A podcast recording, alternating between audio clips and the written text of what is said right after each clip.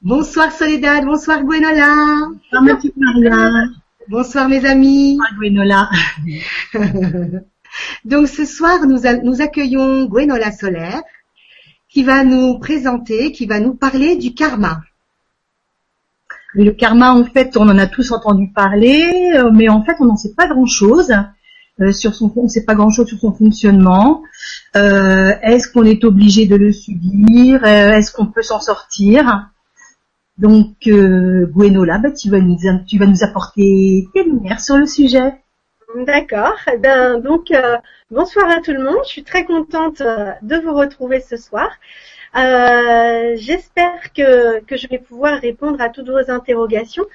Donc, donc voilà, au sujet du, du karma. Donc, qu'il faut savoir, c'est que euh, karma, ça vient du sanskrit qui signifie acte ou action.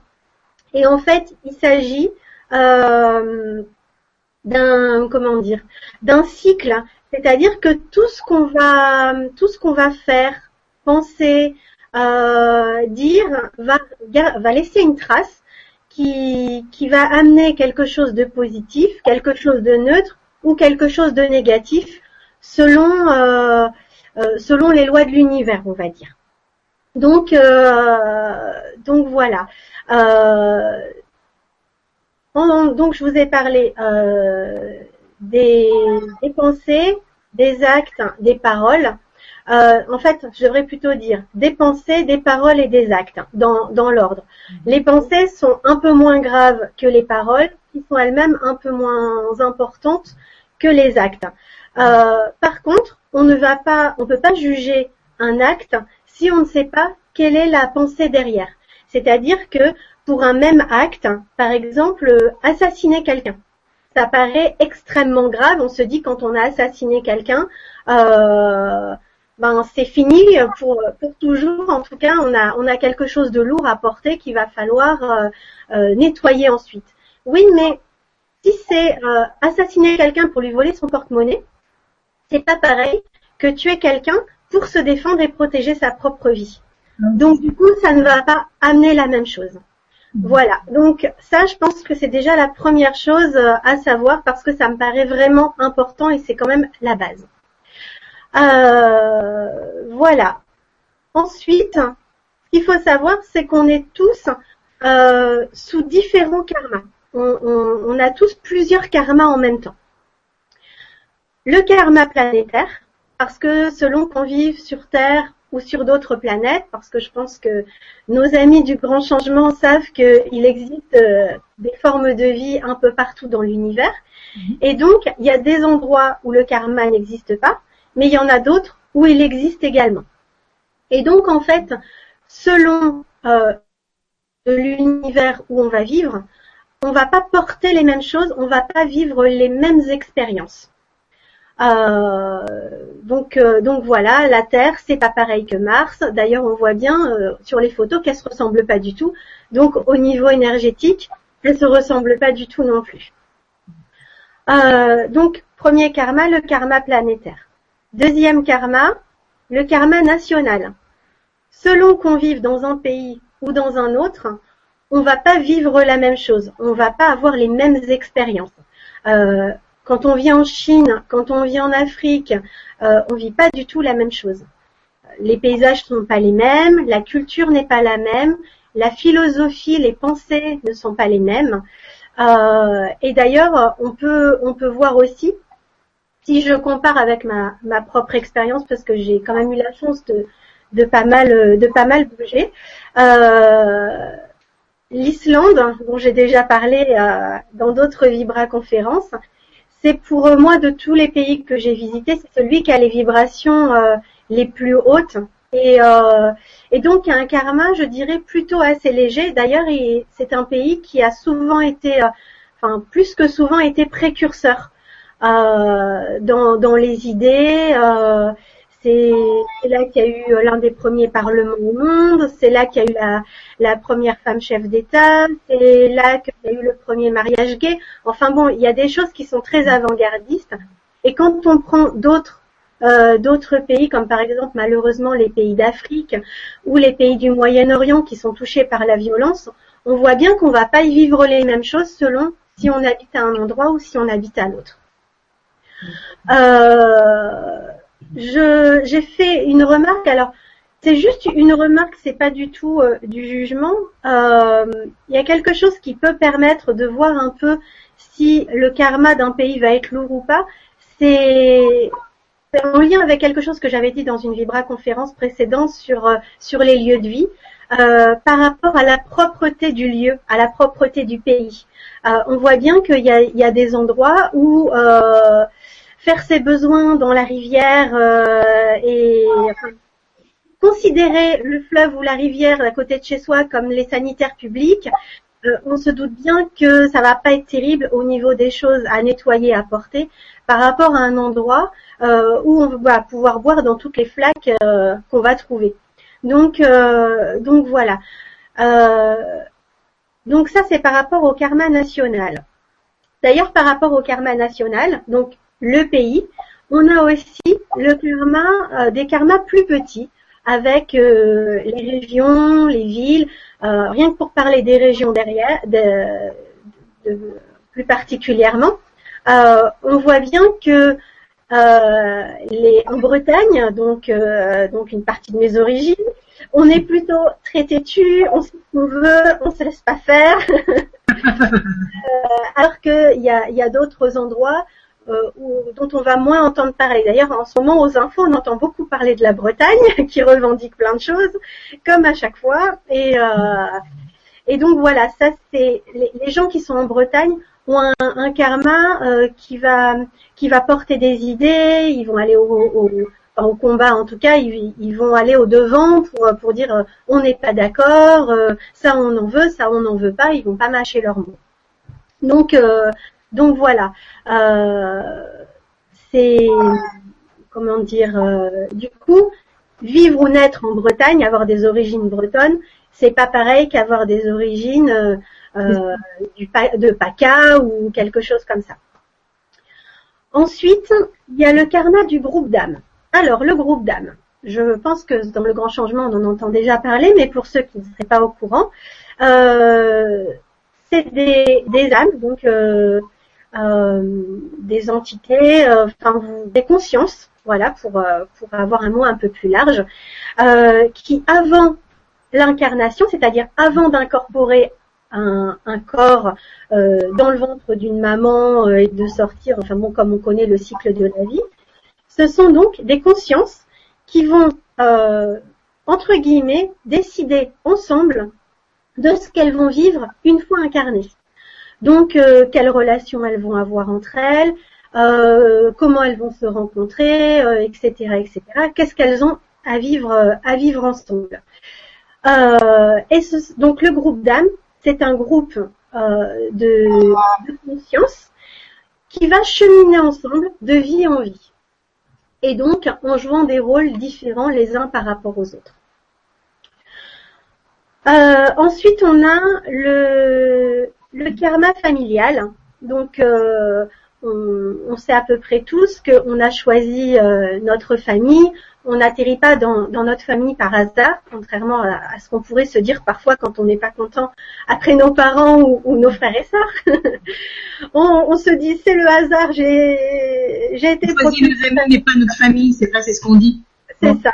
On dit mais en fait on a choisi la famille. voilà. On les choisit mais on oublie parce que c'est un peu plus facile d'oublier. ouais. et euh, et donc en fait, euh, donc en fait, on, on choisit, euh, on choisit notre notre famille euh, pour pour apprendre des expériences, pour aussi leur faire vivre des expériences. Enfin voilà, pour cheminer ensemble. Et, et ça, c'est un karma qui est qui est très important. D'ailleurs, on voit bien que depuis quelque temps, il existe des, thérapies de nettoyage transgénérationnel, puisque le transgénérationnel, en fait, c'est du karma familial. C'est-à-dire que dans la famille, les gens se passent des choses, des, casseroles, on va dire, euh, de membres de la famille en membres de la famille. Et à un moment, il faut bien que quelqu'un dise stop et travaille dessus pour que, que ça s'arrête et que les autres descendants n'en héritent pas. Mm-hmm. Euh, ça, je ne sais plus si j'en avais parlé dans ma Vibra conférence sur les lieux de vie. mais c'est quelque chose qui est très important au niveau du feng shui, enfin qui a été très important au, démarrage du feng shui.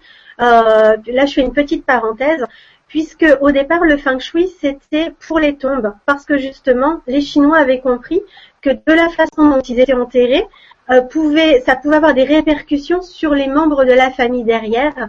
Et donc, s'il y avait un descendant qui jetait l'opprobre sur la famille, ça pouvait remonter aussi sur les, personnes antérieures, parce qu'en fait, euh, en énergétique, le temps n'est pas linéaire comme nous on l'imagine dans la troisième dimension, mais euh, il fait, il peut remonter, et donc il y a des choses qui peuvent être modifiées. Voilà, et ensuite, ben, le plus connu de tous, c'est le karma individuel, et là, c'est vraiment lié à nous, euh, justement encore plus à nos pensées, nos paroles et nos actes à chaque moment de notre vie euh, et même de toutes nos vies. Donc, euh, donc voilà. Donc chacun d'entre nous est un mélange de tout ça en même temps. Donc c'est un peu lourd. ça fait beaucoup. Oui. Mais si on l'a choisi, c'est qu'on en est capable. Alors ce qu'il faut savoir aussi, c'est que quand on est une, une jeune âme ou en tout cas une, une âme euh, qui commence son parcours, on va être soumis à tous ces karmas, mais de façon un peu plus légère que des gens qui ont déjà progressé, qui ont déjà un nombre de vies énorme, euh, qui sont là depuis euh, des milliers, des milliers, des milliers d'années, et qui, qui ont déjà cheminé par rapport à ces différents karmas et qui du coup sont capables de prendre plus de choses pour faciliter le travail des, autres. Parce que dans un groupe d'âmes, on n'a pas tous le même âge, entre guillemets, euh, énergétique. Donc parfois, les plus anciens prennent des plus jeunes sous leur aile et donc acceptent de porter des choses plus lourdes pour permettre à ceux qui viennent d'arriver euh, d'être plus allégé, mais tout en progressant, parce que le but, euh, le but, c'est vraiment de progresser et pas de, prendre le coup de bambou dès sa première vie. Donc, euh, donc voilà. donc, je dirais que si vous avez l'impression de porter, euh, de porter votre famille, vos amis, d'avoir une vie un peu lourde et difficile, certainement que vous êtes une âme vieille. voilà, ça c'est déjà un premier, euh, comment dire, euh, un premier élément pour savoir à peu près euh, où vous en êtes de votre cheminement. Mm.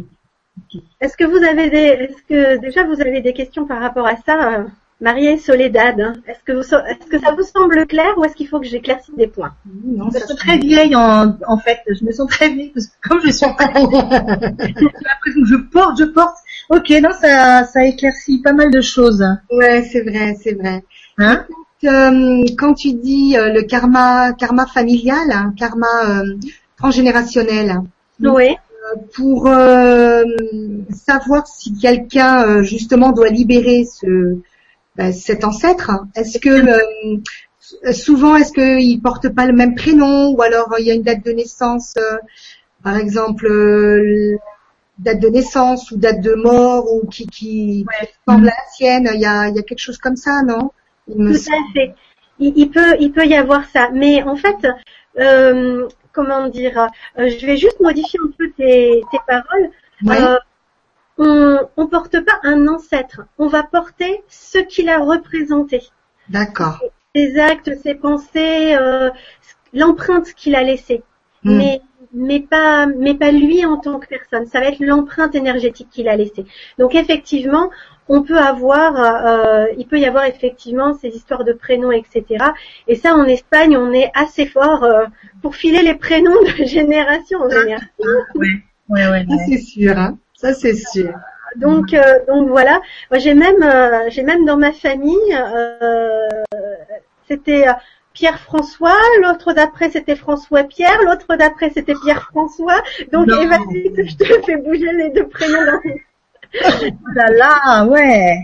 Et d'ailleurs à tel point que parce que parce que comment dire à tel point que quand euh, quand mes parents euh, se sont rencontrés, que mon père a dit, moi c'est Pierre François, si j'ai un garçon ce sera François Pierre, ma mère a dit non, on va s'arrêter là, c'est bon. même, si elle n'est pas, même si ma mère n'est pas au clair avec le karma et c'est très loin d'elle, euh, je pense qu'elle avait compris qu'il y avait quelque chose de lourd qui se transmettait, donc c'était pas une bonne idée. Ouais, ouais, ouais, Mais, mais voilà, effectivement, on, on peut, euh, on peut avoir la trace énergétique Mm. d'un membre de la famille plus particulier euh, à porter et à nettoyer.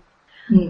Euh, ce qu'il On faut a, savoir, Baptiste- euh, excuse-moi Gwenola, on a Baptiste aussi qui se sent très vieux. Je, je suis très très vieux alors Baptiste.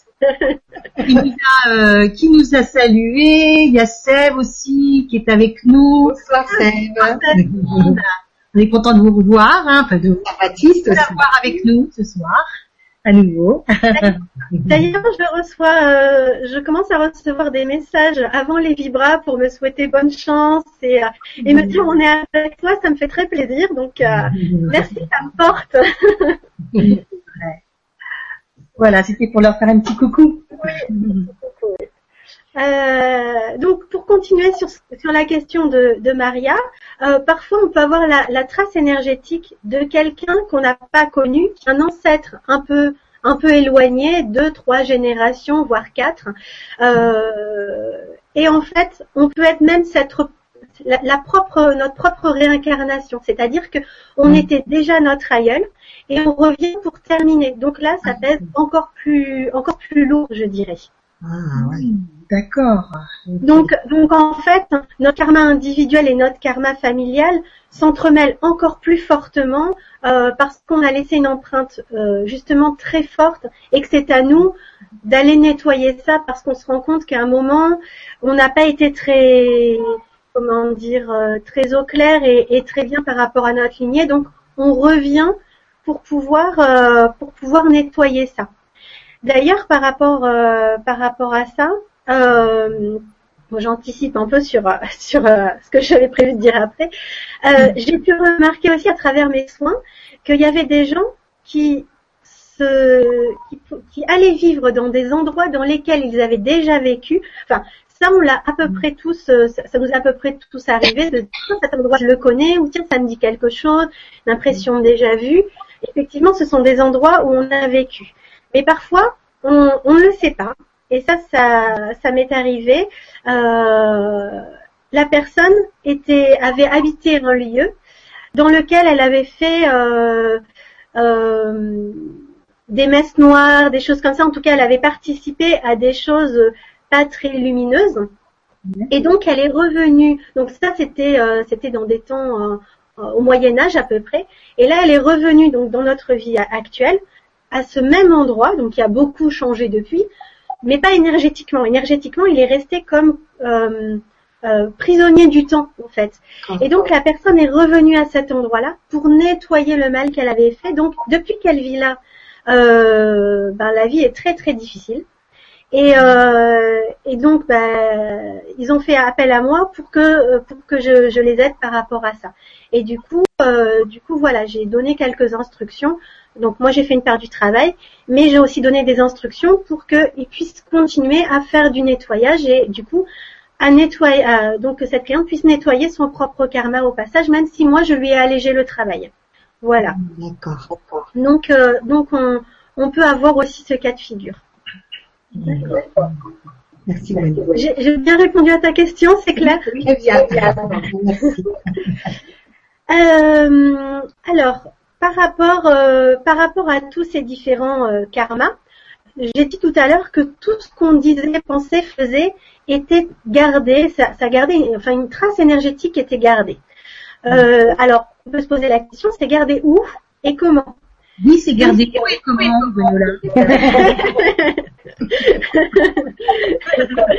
Alors, c'est ce qu'on appelle les annales akashiques ou les archives akashiques. Je pense que tout le monde en a entendu parler aussi.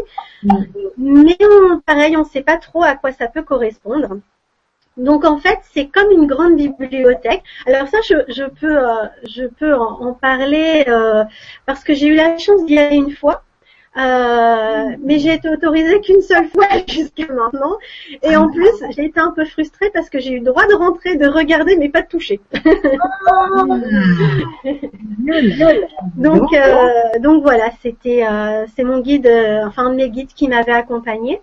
Et, euh, et c'est quelque chose qui m'est revenu en préparant la Vibra conférence sur le karma, que je, c'est quelque chose que j'avais un peu occulté en fait, parce que comme ça m'avait pas vraiment servi, du coup, euh, du coup voilà. Alors en fait, pour vous décrire ce que ce que j'ai pu voir, c'est une grande bibliothèque pleine de lumière, c'est très très très lumineux.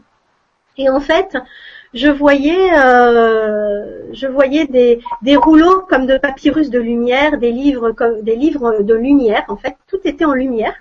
Euh, en fait, c'est comme si vous pouviez imaginer des, des livres, donc tels qu'on les connaît, enfin un peu les livres comme on voit au moyen, comme on voyait au Moyen Âge, euh, épais avec des grosses couvertures, et euh, tout, tout en lumière. Euh, et, et, donc, euh, donc on peut qu'on peut prendre et, et lire pour avoir des, des indications. donc en général, en général, on peut être autorisé à lire ses propres annales akashiques euh, ou celles de quelqu'un d'autre si on doit faire un travail dessus ou si la personne nous a demandé de faire ce travail-là pour elle. Ça, ça peut être fait, mais euh, je dirais que c'est plutôt bien gardé. Euh, il y avait un, il y avait un homme qui était là, euh, qui était un peu le gardien, euh, le gardien du lieu, et donc qui donnait son autorisation. Donc j'ai vu un, un, livre, on m'a dit c'est le tien, on a ouvert et j'ai rien lu. Il n'y avait rien. Les pages étaient complètement blanches et on m'a dit c'est pour te montrer que euh, que tout n'est pas écrit et que tu as aussi ton libre arbitre et que et, et que voilà tu tout est encore à écrire. Donc euh, euh, donc donc voilà tout ça pour pour dire que ça c'est une notion qui est très importante oui, on a le karma avec tout ce que j'ai expliqué avant, tout ce qui est, entre guillemets, assez lourd à, gérer, euh, mais on a aussi notre part de libre arbitre. En général, euh, en général, même si on a notre libre arbitre, on va vite être rattrapé par, euh, par le karma s'il y a quelque chose qu'on fait pas tout à fait correctement. Donc, donc voilà. Ça, je vais le développer ensuite. Euh, donc, euh, donc voilà pour euh, pour les annales akashiques. tout à l'heure, tout à l'heure, je, je, je, vous dirai comment comment on peut éventuellement y avoir accès, comment on peut éventuellement y aller. Mais c'est ce que j'ai faire. Demander si on pouvait y aller en méditation. Voilà. Ben, en, en, gros, c'est ça, mais il y a plusieurs méthodes. Euh, mais c'est, ça s'inscrit dans dans le ou les karmas. Donc, euh, donc je parlerai de tout ça en même temps euh, vers la fin de la Vibra conférence. Donc, donc voilà. alors, j'ai expliqué que avant de s'incarner ou de se réincarner, alors la différence entre incarner et réincarner. Réincarner, on est déjà dans le processus de karma, on a déjà expérimenté des choses, etc. L'incarnation, c'est c'est où la première euh, incarnation, on n'est pas encore rentré dans le cycle du karma, ou c'est que euh, on n'a pas de karma, on est venu là euh, pour faire autre chose. C'est-à-dire qu'on a une incarnation et ensuite on repart de là d'où on vient. Donc, euh, donc voilà. Euh, donc là, je vais plutôt parler de, de réincarnation. Et donc, euh, donc tout à l'heure, j'ai expliqué qu'avant la réincarnation, on, on avait, euh, on décidait euh, l'endroit où on allait naître, que ce soit la planète, le lieu, la famille, etc., etc., en fonction justement de tout ce qu'on a à travailler. Euh, parce que parce que bah, avec euh, tous ces ingrédients là, il y a quelque chose euh, quelque chose qui va se dégager de notre plan divin. Donc le plan divin, c'est justement ce que l'univers, nos guides, nous, notre conscience a prévu pour nous en termes d'évolution. Donc tout ça c'est programmé à l'avance et et donc donc voilà, c'est il y a le, le, plan divin et et avec ce plan, on a deux choix où on se réincarne. Donc, euh, en tant qu'être humain, euh, ici maintenant, euh, voilà, comme nous tous, actuellement, où on fait le choix de ne pas se réincarner, mais de, de regarder donc sur un autre plan, une autre dimension, on va dire, des êtres réincarnés vivre, parce qu'on va aussi apprendre de leur façon, de leur façon de vivre et de gérer leur karma. Je ne sais pas si je suis claire.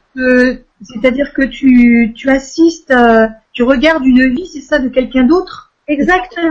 De, de ce qui c'est ça? Ou tu es là pour toute sa vie, ou tu es là sur des morceaux et tu vas changer de personne en fonction de ce que tu as à apprendre et de ce que la, la personne va vivre en tant que, en tant que réincarné. Et toi, quel est le rôle que tu as euh, Tu es son guide ou tu es euh... Alors, ça peut, être différent. On peut effectivement être le guide de cette personne-là. Mhm. Donc, on va l'assister à des, à des périodes, donc des choses qu'on a nous-mêmes expérimentées sur lesquelles on est fort. Et du coup, on dit, ben toi, tu vas te réincarner et moi, je vais te guider euh, sur telle période de, de, cette vie-là parce que c'est quelque chose que moi, je maîtrise à la perfection, donc je vais pouvoir te souffler tout ce qui arrive. Mhm. Euh, ou alors, c'est juste parce que justement, on l'a pas travaillé et qu'avant de se lancer dans le grand bain de l'incarnation, enfin de la réincarnation, on préfère un peu regarder, voir comment ça peut se passer. Une répétition, quoi. Une petite répétition avant, euh, de, jouer complètement. En tout cas, se dire bon, voilà, dans mon plan divin, je voulais faire ça et ça. Je vais regarder un peu comment ça se passe pour quelqu'un d'autre. Est-ce que du coup, moi, je réajuste pour moi ou est-ce que je me lance? Voilà. D'accord. Ah oui. Donc, euh, donc voilà, c'est ce qu'on appelle communément l'entre-deux-vie. Euh, ce moment-là où on n'est pas encore réincarné, mais pour autant continuer à travailler notre évolution. Mhm. Alors, euh, une chose aussi, pendant, pendant cet entre-deux-vie, on n'est pas obligé de rester sur Terre. On peut partir, prendre des enseignements ailleurs, sur d'autres plans. Ok. Ça, ça va aussi dépendre euh, de ce que notre plan divin, euh, de ce que l'univers prévoit pour nous. Donc, mm. euh, donc voilà. Et puis après, on peut faire des allers-retours et puis regarder un peu à gauche, regarder un peu à droite, voilà. En fait, on n'arrête pas de bosser, quoi. Hein, qu'on soit n'arrête jamais. on n'arrête jamais. On n'arrête jamais. Ah ouais, mais bon. Donc quand euh, quand on en a marre de notre vie, qu'on se dit vivement que ça soit fini, je crois qu'on se rend pas compte de ce qu'on se dit. voilà, c'est ça. vivement que ça recommence. Peut-être. Oui, en fait, on a encore du pain sur la planche derrière, mais on a oublié souvent. euh, voilà. Est-ce que là vous avez euh, d'autres d'autres questions jusqu'à ce, enfin par rapport à ce que j'ai dit, ou est-ce que c'est clair? C'est clair, c'est très clair. Alors, du coup, hop, c'est bon, c'est réincarné.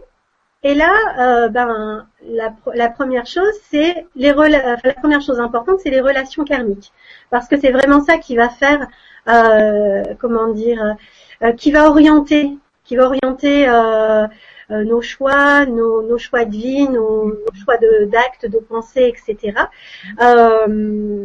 parce que l'empreinte l'empreinte de nos parents, l'empreinte de, nos professeurs quand on est à l'école, de nos camarades, etc. Tout ça, ça va, ça va grandement nous influencer. Et donc, euh, on m'a posé une question euh, parce qu'il y a quelques personnes qui m'ont posé des questions sur Facebook pour pour m'aider à préparer euh, cette vibra. Et, et une des questions était comment savoir qu'une relation est karmique? Eh bien, en fait, je dirais que pratiquement, enfin, enfin c'est pas pratiquement, c'est que euh, on me l'a confirmé aujourd'hui, toutes les relations sont karmiques, mais elles n'ont pas le même degré. C'est-à-dire que euh, toutes les personnes qu'on rencontre font partie de notre plan. Donc, euh, donc voilà. Alors, c'est donc forcément nos parents, ben, ils ont plus de poids que quelqu'un qu'on va rencontrer une fois dans la rue euh, ou qui va avoir euh, qu'on va rencontrer une fois cinq minutes. Mais pourtant, euh, je pense que je pense qu'on a tous eu cette, cette expérience que parfois euh, nos parents ont pu nous dire des choses, nous les répéter, nous les répéter, nous les répéter. Ça n'est pas rentré parce qu'on n'avait pas envie, on faisait un blocage. Euh, je dis les parents, mais ça peut être quelqu'un d'autre, de proche, hein, parce qu'en général, c'est avec les proches que ça arrive. et, euh, et on va rencontrer quelqu'un de façon, euh, de façon très entre guillemets anecdotique. En tout cas, c'est comme ça qu'on va le, le, le penser. Et en fait, cette personne-là va nous dire une phrase ou, ou une, une pensée, une idée, et là, on va raccrocher les wagons, on va se dire, mais oui, c'est ça. C'est ça qui me manquait, c'est ça que j'avais pas compris, et c'est ça qui va m'aider.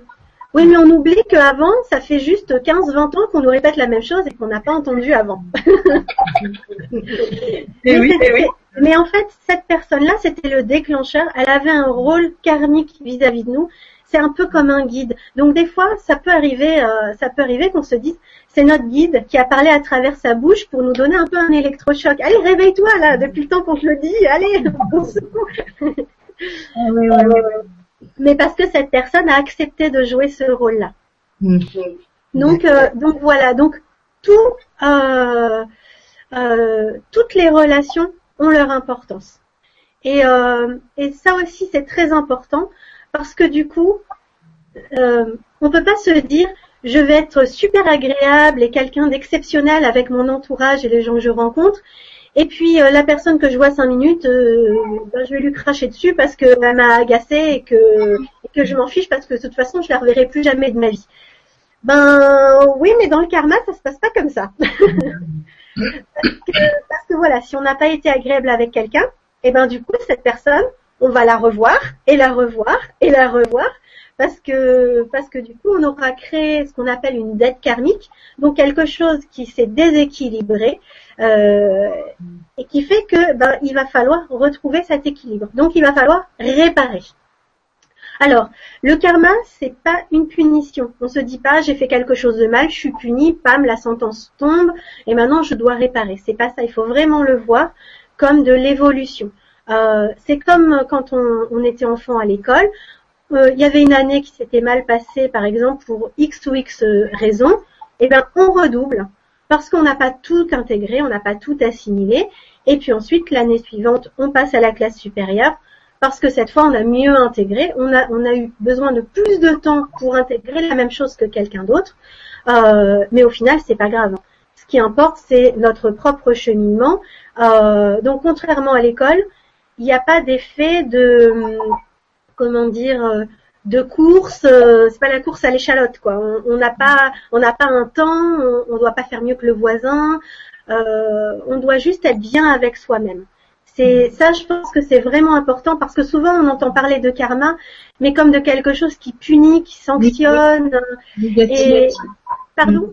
Oui, c'est vrai. On a, l'impression que le karma. J'ai l'impression que ça coupe, on n'entend plus. Oui, ça résonne. Saccadé, Soleil. Alors, je vais mettre mon petit. Ah, ça y est, ça va mieux. Ça va mieux? Ouais, ça va mieux.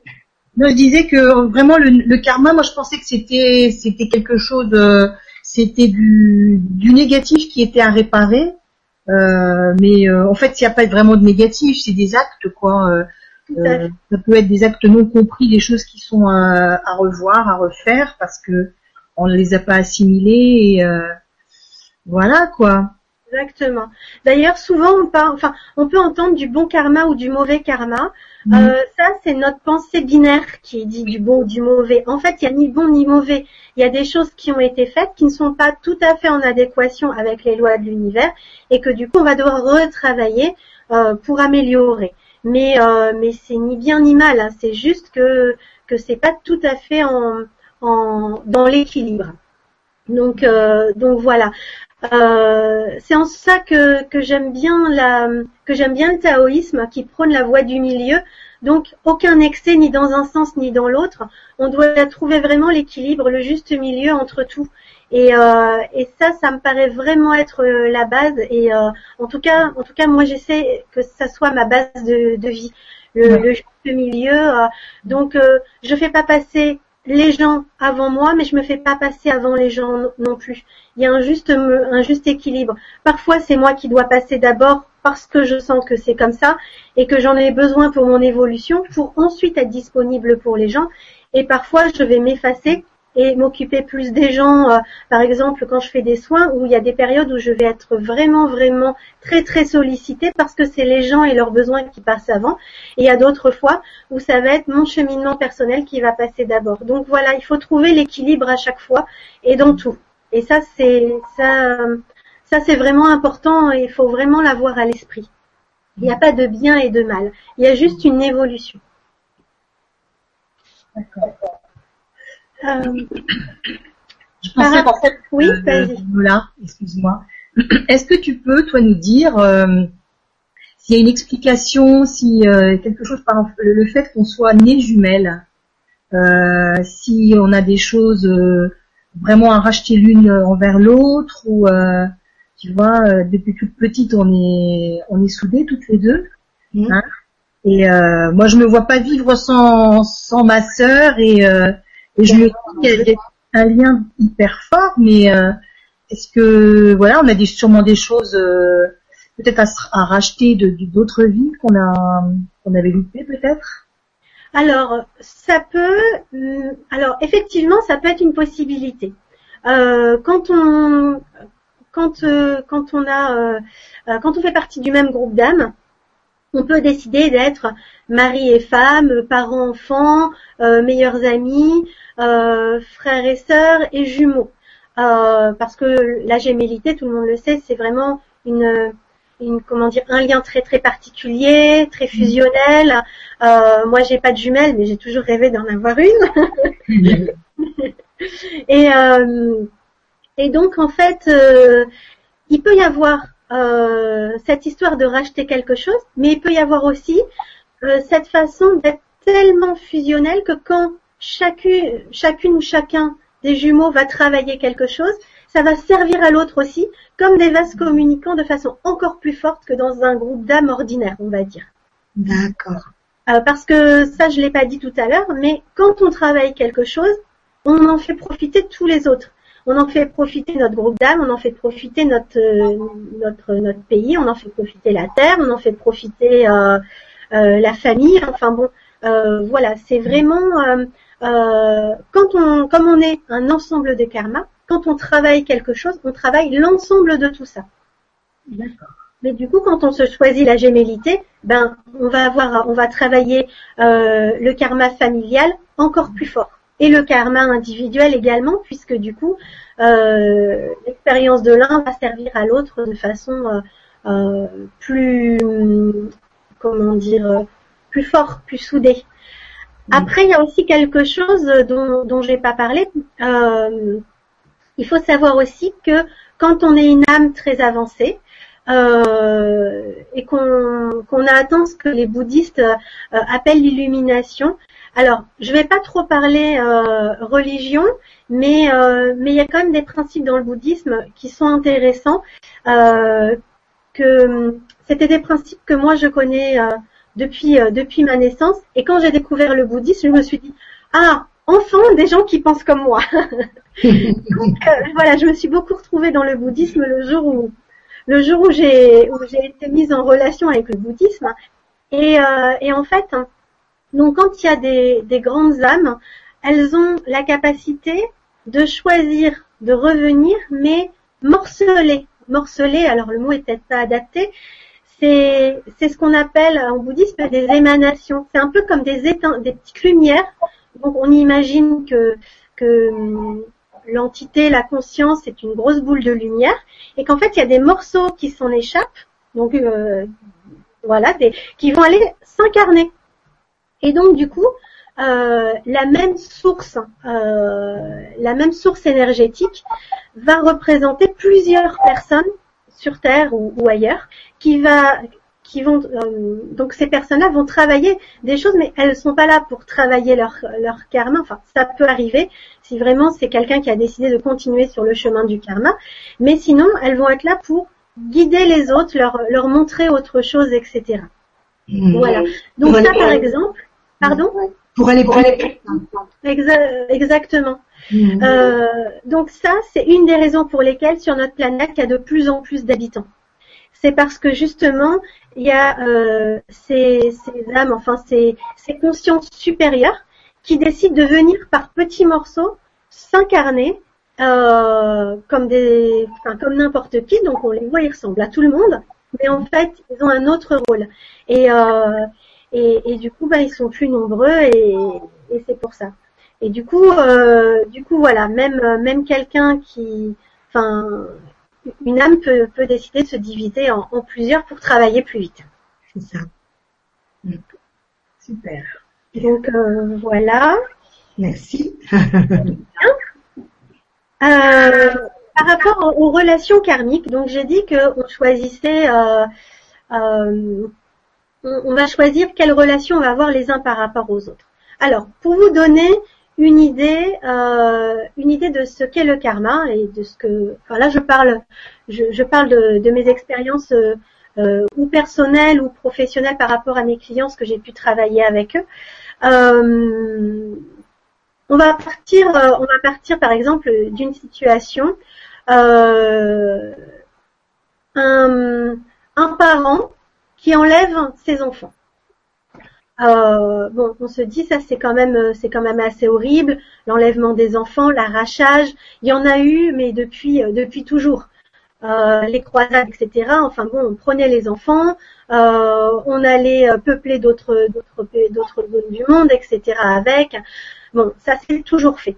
Donc, euh, donc voilà. Euh, ça, enfin, je dis un, parent, on va dire une personne, n'importe qui. Une personne arrache des enfants aux parents. Bon, c'est les parents vont avoir beaucoup beaucoup de mal à, vivre ça. Donc, du coup, ça va créer euh, là une dette karmique entre le kidnappeur, enfin donc la personne qui a enlevé les enfants, et puis les parents et les enfants, parce que les enfants aussi qui ont été déracinés, etc. Ça, ça brise quelque chose en eux. Et donc en fait, euh, ça, dans une vie suivante, alors ça peut être celle directement après, mais beaucoup plus tard aussi, euh, ben celui qui a enlevé les enfants va se retrouver à la place d'un parent. Et, mmh. euh, et il va vivre aussi l'enlèvement de ses enfants. Comme ça, il va comprendre à quel point c'est douloureux, à quel point c'est difficile. Mmh. Euh, et puis, dans une autre vie, il va se retrouver un enfant qui va aussi être kidnappé pour comprendre aussi eh ben, à quel point c'est douloureux en tant qu'enfant. Donc du coup, la même âme aura travaillé les trois positions pour comprendre justement ben, qu'est-ce que ça fait d'être entre guillemets l'agresseur, qu'est-ce que ça fait d'être les victimes selon le niveau euh, voilà. Pourquoi? Pour ensuite intégrer que ben enlever des enfants euh, à des parents, c'est pas bien, il faut pas recommencer. Parce que si je l'ai vécu moi-même, je sais à quel point c'est douloureux et je sais à quel point j'ai pas envie de revivre ça.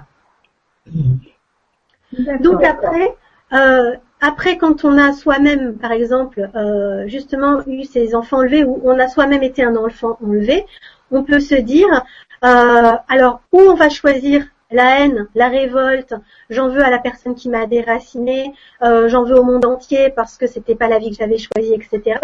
Euh, si ça fait partie du plan qu'on avait décidé avant, on avait décidé qu'on serait un enfant ou un parent euh, qui allait subir ça, euh, parce que ça fait partie de ce qu'on a à comprendre dans notre évolution. Donc voilà, donc en quoi le karma va être important par rapport à ça, c'est que si j'envoie de la haine à l'autre personne, etc., je vais continuer à alimenter ce, ce déséquilibre. mais si du coup je décide que, ok, j'ai compris, c'est douloureux, je vais me battre pour retrouver mes enfants ou je vais me battre pour retrouver mes parents, etc. Euh, et intégrer que ça fait partie de soi, que c'est comme ça, c'est c'est ce qu'on avait choisi dans notre évolution et l'intégrer, l'accepter, ben du coup ça va effacer quelque chose, donc ça va effacer la, dette hein. euh, et, ça va permettre de gommer des choses et de pas avoir à retravailler ça ensuite. Parce que si on n'a pas compris qu'on en veut à la terre entière et qu'on finit aigri et qu'on se voilà qu'on s'est euh, qu'on s'est fait du mal avec des pensées de haine, eh ben on va le revivre parce que ces pensées de haine, il faut qu'on les travaille. Hmm, d'accord. On peut aussi, euh, Gwenola, euh, euh, vivre, vivre, comment dire, ces expériences en tant que agresseur, agressé et victime dans la même vie, dans, la vie dans laquelle, par exemple, on a été l'agresseur, on peut se retrouver à un, moment de sa vie être l'agressé pour pour que ce karma se nettoie. Ça peut, comme tout s'accélère, on se dit, je pensais à ça, je me dis peut-être que maintenant on peut tout faire ça dans une seule vie. Exactement. Tout à fait. c'est une très bonne, euh, c'est une très bonne question effectivement. Là où avant il nous fallait euh, de nombreuses vies pour euh, pour nettoyer des choses, on a la chance, peut-être même un peu la malchance parfois, de pouvoir tout gérer dans notre vie actuelle parce que mm. justement les choses s'accélèrent et que on peut aller plus vite. Mm. Alors du coup, ça veut dire si on va plus vite, on prend les choses de plein fouet de façon beaucoup plus brutale, de façon beaucoup plus difficile. Euh, parce que parce que avant les choses s'étiraient dans le temps, donc si on n'avait pas la bonne pensée et tout, elle était diluée dans la masse. Là, c'est c'est quasiment instantané. On a une mauvaise pensée, un mauvais acte ou quelque chose, pam derrière, euh, où on va dire si c'est pas directement euh, euh, dans, dans, la seconde, ça va être ça va être de toute façon dans les jours, les semaines, les mois à venir, mais en tout cas ça va être très très proche, très rapide. C'est vrai que dans notre vie actuelle, comme les choses s'accélèrent, mm. on peut, euh, on peut aller plus vite dans notre évolution. On peut en finir plus vite avec le karma. D'ailleurs, ça, ça faisait partie d'une des questions qu'on m'avait posées euh, euh, sur Facebook. Hein. Donc, c'était Marie-Ange qui disait on dit que le karma n'est plus d'actualité étant donné la période de grands changements que nous, que nous vivons. Qu'en est-il pour toi? Euh, bah si, le karma existe toujours parce que sinon on peut faire n'importe quoi et puis on n'en parle plus on se dit bon bah là euh, le karma n'existe plus, euh, ben, je vais aller faire n'importe quoi puisque de toute façon hop ça me concerne pas. Euh, non, c'est juste que là on a la possibilité d'accélérer les choses et de nettoyer plus vite et de comprendre les épreuves plus vite, enfin pas les épreuves, les leçons plus vite. Du coup, on a aussi la possibilité, si on gère, si on gère bien, que des choses qu'on avait prévues de travailler dans cette vie-là, eh ben, si on a bien travaillé, on va pas avoir besoin de les prendre de plein fouet parce qu'en fait, on s'est rééquilibré correctement et que les, comment dire, euh, la leçon a déjà été intégrée par rapport à une autre leçon. Parce que souvent, les leçons, elles sont imbriquées les unes dans les autres. Donc, en travaillant une chose, on peut en travailler plusieurs en même temps, à partir d'une situation. Et c'est ça la grande chance qu'on a actuellement, c'est que pour une situation, on va pouvoir travailler plein de domaines euh, différents. Et, euh, et, voilà. Et c'est pour ça que parfois on a l'impression que les choses se répètent et se répètent et se répètent. Et d'ailleurs on se dit ça se répète mais de plus en plus fort. Euh, Qu'est-ce que j'ai pas compris à un moment? C'est parce que justement ce qu'on n'a pas travaillé à un moment, donc on devait travailler un truc, puis ensuite travailler un autre, etc. Mais si le premier on l'a pas travaillé, ben quand on va arriver au deuxième, ça va s'additionner, s'additionner, s'additionner, et à la fin on a un truc euh, qui est un peu énorme quoi. Et euh, et donc, euh, donc voilà. Euh, je sais plus ce que je voulais dire par rapport à ça. Euh, donc, euh, donc voilà, effectivement, les, les, choses vont plus vite et s'accélèrent, euh, et ça peut être plus facile. Ça peut être aussi plus facile parce que si on fait des choses bien, eh ben, eh ben, on peut avoir travaillé à l'avance des choses. Moi, j'ai déjà rencontré des gens aussi. Euh, où, là les guides les guides leur ont dit ben t'as 60 ans, enfin c'est je pense à une cliente en particulier, euh, t'as 60 ans, ben là on te, on te laisse tranquille parce qu'en fait t'as bien travaillé, t'as fait t'as même déjà dépassé sur la suite. Donc du coup, euh, là on, on, te on te laisse, tu vas finir tes, tes jours euh, tranquilles. Euh, c'est un peu le club med maintenant pour toi. et, euh, et voilà parce que parce que visiblement c'est quelqu'un qui avait beaucoup travaillé depuis sa naissance dans la vie actuelle. Donc donc voilà. après après je dirais que plus on peut en faire et, tant mieux. Mais mais là en l'occurrence son plan c'était à tel moment elle s'arrête donc on va mais maintenant on va lui laisser profiter euh, d'une vie plus tranquille. Euh, voilà, parce qu'elle a, elle a bien travaillé ses leçons. tu, peux peut-être expliquer euh, comment comment on sait quel est le karma qu'on doit qu'on doit travailler, qu'est-ce qu'on doit travailler dans notre vie? Tu vas peut-être nous expliquer. Oui. On veut savoir. Alors en fait, tout ce qui nous pose problème, Donc, je dirais en gros tout. Ce qu'il faudrait faire, c'est faire une liste de ce qui va bien et une liste de ce qui va pas bien dans notre vie. Donc, tout ce qui va bien, nos talents, etc. Par exemple, ce sont des choses qu'on a déjà travaillées autrefois. Euh, c'est ce qui explique les virtuoses, par exemple. Pourquoi un enfant de 3 ans, il joue du piano euh, comme moi, j'en jouerai jamais de ma vie? Ben, C'est parce que c'est quelqu'un qui a déjà travaillé ça dans une ou plusieurs vies antérieures. Et donc, c'est inné, il a récupéré ça avec lui. On perd pas tous nos talents. On en perd. Il y en a certains euh, qui vont être dans l'ombre et qu'on ne va pas avoir à travailler. Et il y en a d'autres qu'on garde avec nous quand on emmène parce que ça va être important pour ce qu'on a à travailler à côté. Donc, euh, donc voilà. Si on est un virtuose du piano, et eh ben c'est par le piano qu'on va pouvoir expérimenter, euh, euh, bah, par exemple, euh, je ne sais pas si si on est si on est quelqu'un qui aime le pouvoir, euh, ben on va pouvoir avec le piano en tant que musicien expérimenter le pouvoir. Moi je veux être devant, bah non, tu vas être derrière. on estime qu'il y a quelqu'un d'autre qui est meilleur que toi et voilà. Donc c'est on va expérimenter et travailler les leçons qu'on a à travailler, mais grâce à notre talent. Donc, on ne perd pas tout. Il y a des choses qu'on garde. Donc, si on est doué pour quelque chose, que ce soit du domaine artistique euh, ou, d'autres choses, hein, euh, il y a des choses, il y a des, gens qui sont euh, très très fins dans leur dans la psychologie, qui vont tout de suite capter quand telle personne dit ça ou à, sa façon d'être, ils vont tout de suite sentir des, des choses. Bah, c'est parce qu'ils ont travaillé cette façon de comprendre l'humain dans des vies antérieures, et donc, eh ben, ils ont ça déjà en eux. Ils sont, c'est euh, on peut appeler ça un don, mais en fait c'est pas c'est pas un don, c'est quelque chose qu'on a travaillé avant. Et euh, et donc faire la liste de toutes nos forces et puis la liste de tout ce qu'on aimerait changer. Euh, nos relations avec telle ou telle personne, euh, notre caractère, s'il y a des choses qui nous plaisent pas en nous, parce que parce que ben si par exemple on a un caractère un peu revêche, eh ben quand on va s'adresser aux gens, on va les agresser même si on le veut pas. C'est c'est comme ça. Et du coup, on, va créer des, tensions et des déséquilibres avec les gens. Et du coup, si on travaille cette partie de, notre caractère, euh, on va pouvoir rétablir l'équilibre euh, et, du coup, ben, travailler un certain nombre de relations karmiques et équilibrer les relations karmiques avant qu'elles s'enveniment trop fort. D'ailleurs, euh, pour les relations, euh, euh, les relations karmiques, il y a des bonnes relations, il y en a des mauvaises. Je parlais tout à l'heure d'une personne qui enlèverait des enfants. On peut le voir comme quelque chose de, grave et se dire cette personne-là, elle fait pas partie de, de, mon karma, c'est un intrus qui vient, qui vient polluer mon univers. mais non, ça fait aussi partie, ça fait partie du, du plan. Donc, euh, donc voilà votre pire ennemi et peut-être la personne qui va vous faire grandir le plus et vous faire nettoyer le plus de choses.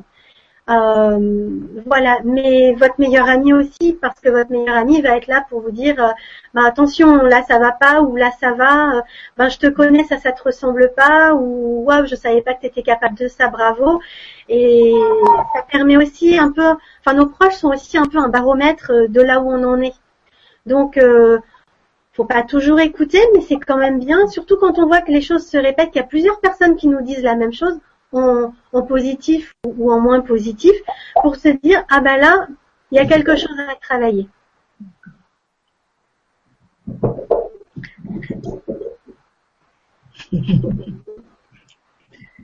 Je vous sens bien pensive. Ouais. non, parce qu'on est en train de faire la liste euh, dans la tête. même nos ennemis quand euh, quand on est par exemple face à quelqu'un qui euh, qui nous fait euh, sortir de nos gonds et, qu'on et qu'on éclate, qu'on est on n'est pas bien. Après on se dit mais mince qu'est-ce qui s'est passé là Qu'est-ce qu'il a il a appuyé sur quoi là? En fait là il faut se dire bon qu'est-ce qui m'a gêné? Qu'est-ce qui a fait que j'étais comme ça dans dans cet état? Il faut se poser la question pour travailler ça, c'est ça? Il y a de ça, mais on, peut aussi se dire si par exemple euh, on, donc on travaille, euh, on a un lieu, un lieu de travail, et on se rend compte que euh, il y a une personne qui vient nous faire une réflexion, puis une autre, puis une autre, et puis on se rend compte qu'en fait on n'est plus au diapason avec les collègues, alors qu'avant on s'entendait bien. Et là, ils commencent à avoir des, des réflexions désagréables et, puis ils ont tous plus ou moins les mêmes, ou en tout cas on se sent exclu, on se dit euh, il y a quelque chose qui va pas, ben peut-être que ce qui va pas, c'est qu'on n'est plus au bon endroit. Ouais, c'est ça. Et qu'il faut aussi changer d'endroit parce que karmiquement, euh, on a autre chose à aller travailler ailleurs. Et là, c'est plus adapté. Donc, euh, faut pas juste se dire qu'est-ce que j'ai à travailler sur moi, qu'est-ce qui va pas au niveau énergétique pour, etc. C'est aussi se dire qu'est-ce qu'on, qu'est-ce que là je reçois comme signal?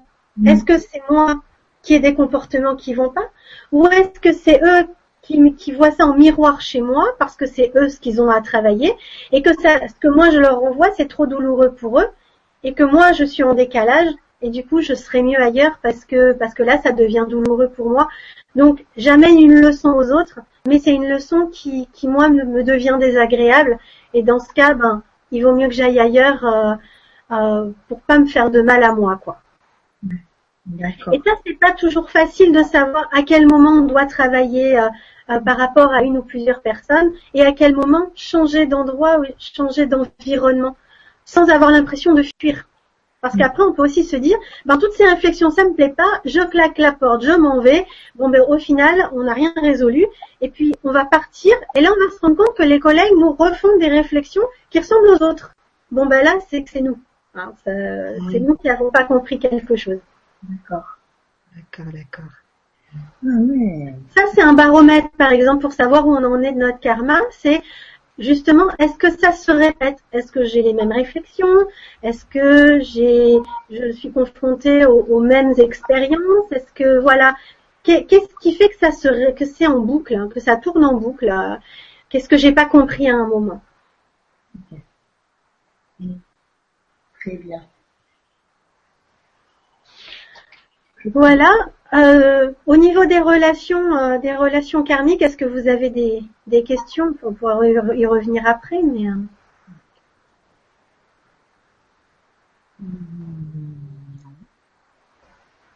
Ça, c'est quand même un gros morceau.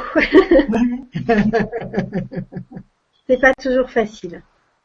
On, doit savoir quand même quand on a euh, quand on a euh, une relation karmique comme ça avec quelqu'un, on, on, doit sentir, on doit se dire là, euh, là, j'ai, il y a quelque chose, euh, j'ai quelque chose à faire avec cette personne parce que, euh, parce qu'il y a du, comment dire, je vais prendre un, exemple avec quelqu'un que je connais. tantôt ça se passe super bien, tantôt ça, ça se passe pas bien, mais en même temps, chaque fois ça évolue et la situation évolue sans arrêt. Et je sens que je suis obligée de, de rester dans cette relation tant que c'est pas, euh, je sais pas, il faut qu'il y a quelque chose qui doit se terminer quoi. Mais je suis obligée de rester dans cette relation. Donc c'est quand même, euh, c'est quand même lourd. C'est lourd parce que euh, en fait, envie de de souffler. Mais quand la personne n'est pas là, ça me manque. D'accord.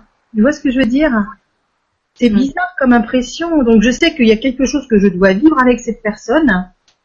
Euh, voilà, et maintenant je sais que j'ai fait, tu sais, j'ai fait une régression avec Didier, euh, Didier Combé, une régression spirituelle.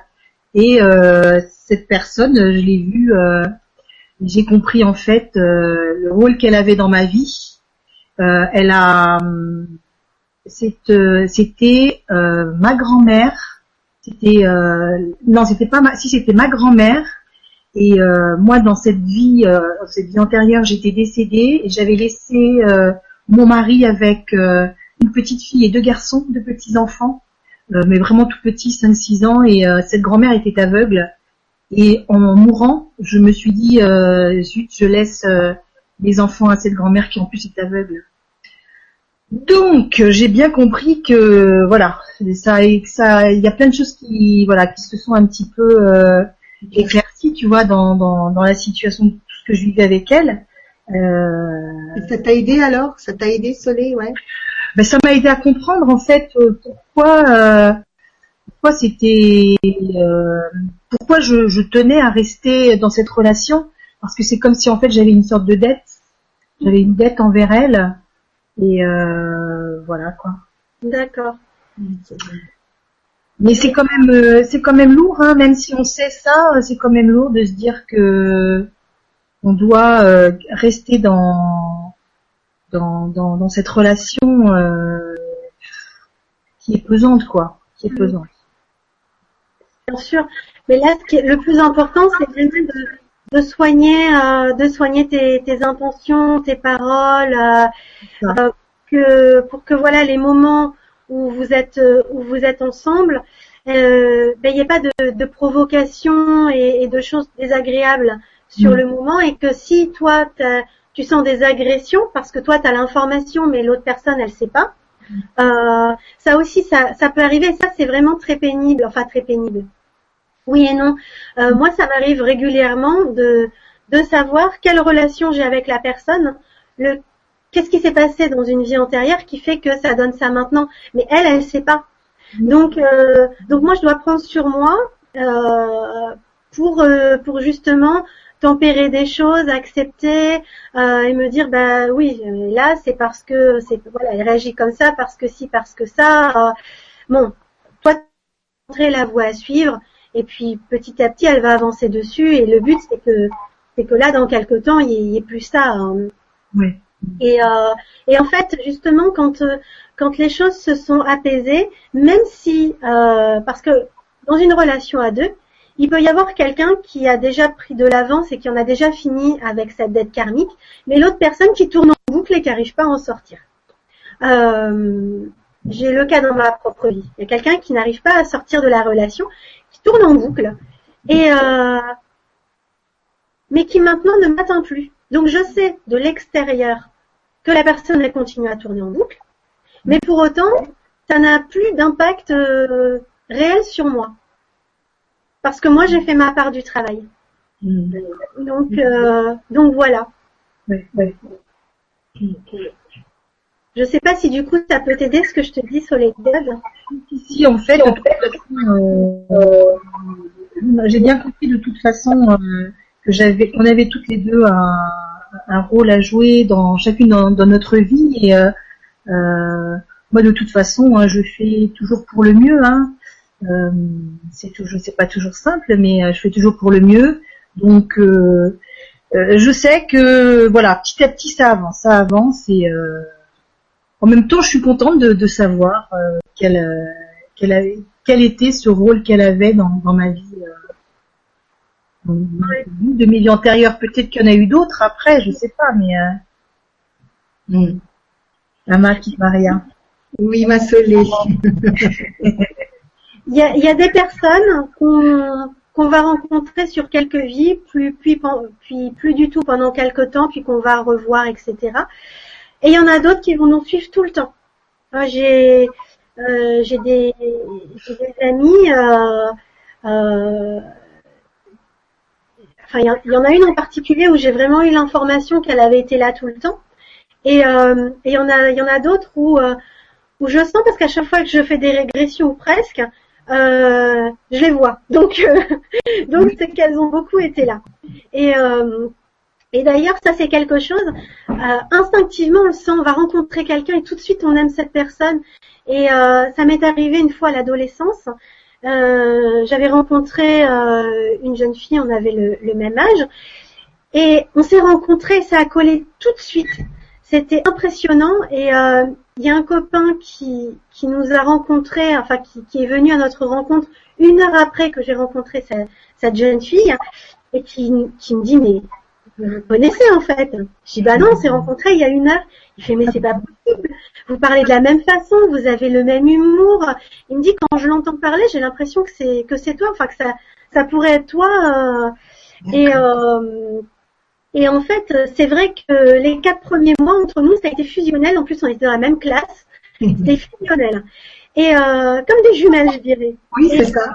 C'est ce que j'allais te dire. Et au bout de sept mois, c'est parti en saucisse. Ah bon? Complètement et, euh, et elle m'a fait vraiment des crasses Ah et bon? que j'ai que j'ai vraiment subi et qui ont été très difficiles pour moi euh, ça a été euh, ça a été une de une de mes de mes ruptures sentimentales euh, les plus difficiles et parce que j'ai pas j'ai pas compris ce qui s'était passé et, et aujourd'hui je j'ai toujours pas eu l'information de, de ce qui a vrillé un moment et de ce qui s'est de ce qui s'est pas bien passé, mais enfin, j'avais remarqué qu'elle était un peu dans dans dans la concurrence et je pense que la concurrence dans laquelle elle s'était mise, euh, et eh ben et eh ben à un moment elle a plus vu que ça et ça a pris toute la place et moi j'étais pas là-dedans. Donc euh, donc voilà. Mais des fois euh, des fois c'est surprenant, hein, surprenant comment comment les, choses peuvent se passer. Et inversement, ça peut aussi. Euh, vous m'entendez bien là parce que je m'entends en écho? Oui, on t'entend bien, oui. Par un moment, il y a eu un petit écho, mais là, c'est revenu. D'accord. Euh, et parfois, c'est le contraire. Hein. On va rencontrer quelqu'un, ça va être comme chien et chat, et puis il va se passer un événement qui va faire que que derrière, euh, les relations vont être très très bien. Et il fallait cet événement était parce qu'on pouvait s'apporter de positif. Hein. Donc euh, ça c'est, enfin, je trouve que c'est ça qui, qui, est sympa hein, dans le karma, c'est que c'est qu'il y a il y a des choses qui peuvent vraiment évoluer euh, et nous apprendre autre chose sur nous et sur l'autre. Mm, mm, mm. Merci Juste euh, une petite une petite anecdote. Euh, c'est une, une, copine qui qui me dit est-ce que tu pourrais euh, est-ce que tu pourrais faire une séance euh, une séance sur photo pour voir quelle est la relation karmique entre mon enfant et moi? Euh, pour comprendre parce que je veux c'est un enfant particulier qui est très lumineux etc et et qui spirituellement est en avance et je voudrais moi pouvoir le guider au mieux donc je voudrais comprendre quel est mon rôle etc et ce qui est ressorti, c'est que dans une vie antérieure, c'était des têtes couronnées. Et, euh, donc, en fait, euh, euh, l'enfant était le, mari et la maman était la femme. Et, euh, et le mari n'en faisait qu'à sa tête. Elle avait, elle avait beau lui dire, lui donner des conseils pour gérer euh, le, le, pays, etc. Euh, il en avait mais rien à faire. Il n'écoutait rien. et du coup, elle a dit, bah, dans la vie prochaine, je vais être sa mère, comme s'il est obligé d'écouter. Ah, pas mal. Donc, alors je pense pas, comme tout enfant, je pense pas qu'il écoute à chaque fois, mais elle a plus de poids. C'est ça. Ah. Ok, ok. C'est intéressant toutes les anecdotes que tu nous racontes à chaque fois. les expériences que tu vis. Oui, je trouve ça rigolo, donc. Euh... Ouais. Alors, au-delà des relations karmiques, il y a, on est aussi touché au niveau karmique par euh, par la maladie. Euh, donc, les maladies karmiques, on peut trouver dedans les maladies génétiques, euh, parce que parce que oui, il y a la génétique, mais s'il y avait que la génétique, on aurait tous le même problème. Euh, si c'est génétique, on devrait tous avoir, euh, je ne sais pas si par exemple euh, quelqu'un a, un problème, là je, je, vais parler de quelque chose de, personnel. J'ai une de mes sœurs qui a une, une maladie dite génétique. Oui, mais sauf que personne avant elle n'a eu cette maladie. Donc, ben, génétique d'où? Ben oui, c'est ça. Et puis pour autant, euh, il y a d'autres maladies génétiques dans la famille que nous, on n'a pas. Et qu'elles non plus. Ah oui, d'accord. Du coup, ça, ça colle pas.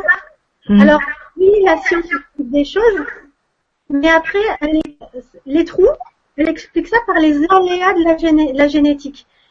Euh, oui, mais euh, au niveau du karma, il n'y a pas d'aléas. C'est, comme ça, on sait à l'avance. Et là, en l'occurrence, euh, ma sœur, donc euh, qui a des problèmes au niveau des articulations, je lui ai fait un soin une fois et l'information que j'ai eue, c'est que dans une vie antérieure, elle était, elle était donc euh, décédée vieille à 80 ans, perclue de rhumatisme. Ses articulations étaient dans un état impossible. Et dans la vie actuelle, elle a ramené ça. Donc, elle a des articulations qui ont un... Donc, quand je lui ai fait le soin, je lui ai dit, tu as une énergie d'une femme de 80 ans alors qu'elle en avait 20. Ah oui. Et euh, c'est parce qu'elle avait ramené ça, puisqu'elle n'avait pas fini de comprendre quel rapport elle a à son corps. Et euh, Donc si elle écoute cette Vibra conférence, elle se reconnaîtra et peut-être qu'elle se posera encore des questions sur quelle relation elle a à son corps. Ouais. Et euh, voilà, donc les maladies génétiques, c'est ça, c'est quelque chose qu'on n'a pas compris d'une vie antérieure, en lien avec la maladie, en lien avec le corps, parce que une, une réincarnation, c'est difficile. On est serré dans un corps, on est limité par la matérialité, donc un moment, ce corps peut peser, il peut être difficile à vivre, et du coup, on va lui envoyer des, des pensées négatives, et ça va le, ça va l'abîmer. Et du coup, ça, ça s'inscrit au niveau énergétique dans les autres corps, euh, on peut dire l'aura, donc au sens plus, plus général. Et, euh, et cette aura, eh ben, on va la transposer, même si euh, on sait que l'aura, elle évolue. Euh, les différents corps, ils évoluent en fonction de nos expériences, en fonction de nos pensées, en fonction de ce qu'on travaille, en fonction de karma. Et du coup, hein, ce qui reste quand on meurt, on va le transposer justement par rapport au corps divin dans, dans le corps suivant. Et ça amener des maladies. Donc, euh, donc voilà, quand on a une maladie génétique, c'est très important de se demander quel rapport le corps, à quel endroit on sent que, que le corps a, euh, nous, nous entrave ou n'est pas n'est pas en adéquation avec ce qu'on ce qu'on a envie de vivre. Parce que là, on touche quelque chose au niveau du karma. D'accord. Alors dans ce cas, ce que je pourrais, dire, c'est oui, il y a la, médecine et je suis pas du tout contre, mais par contre attention, la médecine, euh, conventionnelle, je dirais, euh, les médecins, les hôpitaux, tout ça, euh, ils apportent des réponses au niveau, au niveau strictement machine. Le corps est une machine, il doit fonctionner comme ça, comme ça. comme. Oui. C'est ça le c'est mécanique. Il y a un son qui, euh, qui est pas très bon, j'ai l'impression, non? Ça, mon- J'entends en double, en écho, effectivement. Moi aussi, oui. Non, moi je vous entends bien. D'accord. Bah, ça doit dépendre. Alors. Maria. Hein? Qu'est-ce qu'il y a? T'es la seule à bien entendre parce que j'entends, j'entends euh, comme un écho. Mais là, ça Ah. va plus. Ouais, c'est bizarre. T'es, accompagnée, Gwenola, je crois, non? Et des guides à côté qui sont en train de... Ils ont mis les micros, les guides, hein. Tu leur dis de baisser un petit peu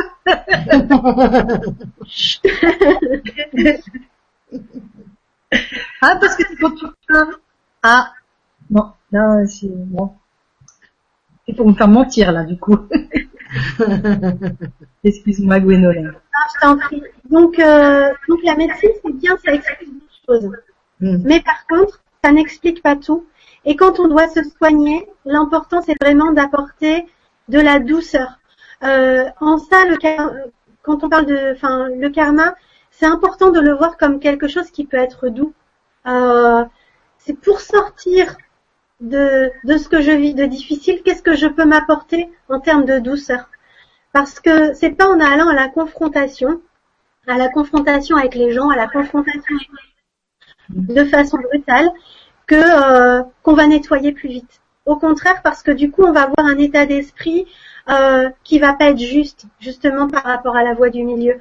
Et euh, alors que si on se dit, je m'apporte de la douceur, effectivement, j'ai une maladie, dégénérative ou pas, en tout cas qui m'handicape, qui est difficile.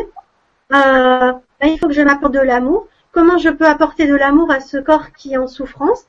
Par des massages, par des soins, par, euh, par des choses qui vont être douces. C'est si je m'occupe de toi, tu vas pouvoir être une enveloppe qui va aider ma conscience à travailler son karma, à travailler ses expériences. Donc c'est du donnant-donnant. D'accord. Et ça parfois c'est quand on est dans la maladie, on peut l'oublier.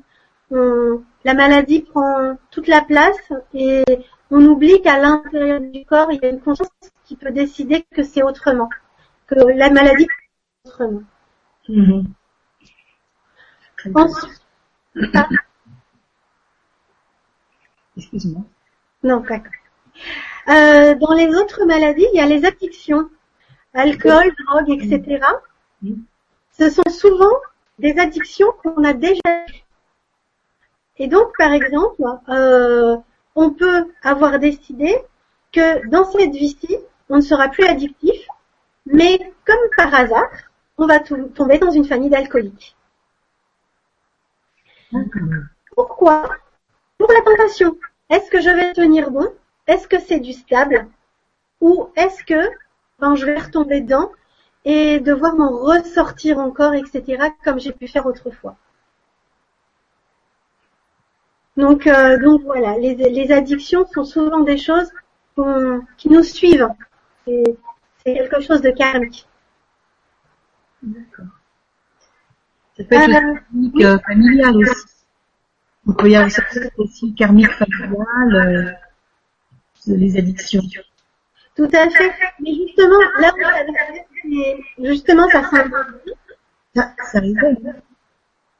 Et là, on s'est rentré en boîte de nuit. Je ne sais pas si les personnes qui sont avec nous nous entendent bien, mais... Oui, je t'entends bien. Commentaire s'il n'y a pas des pour vous. Euh...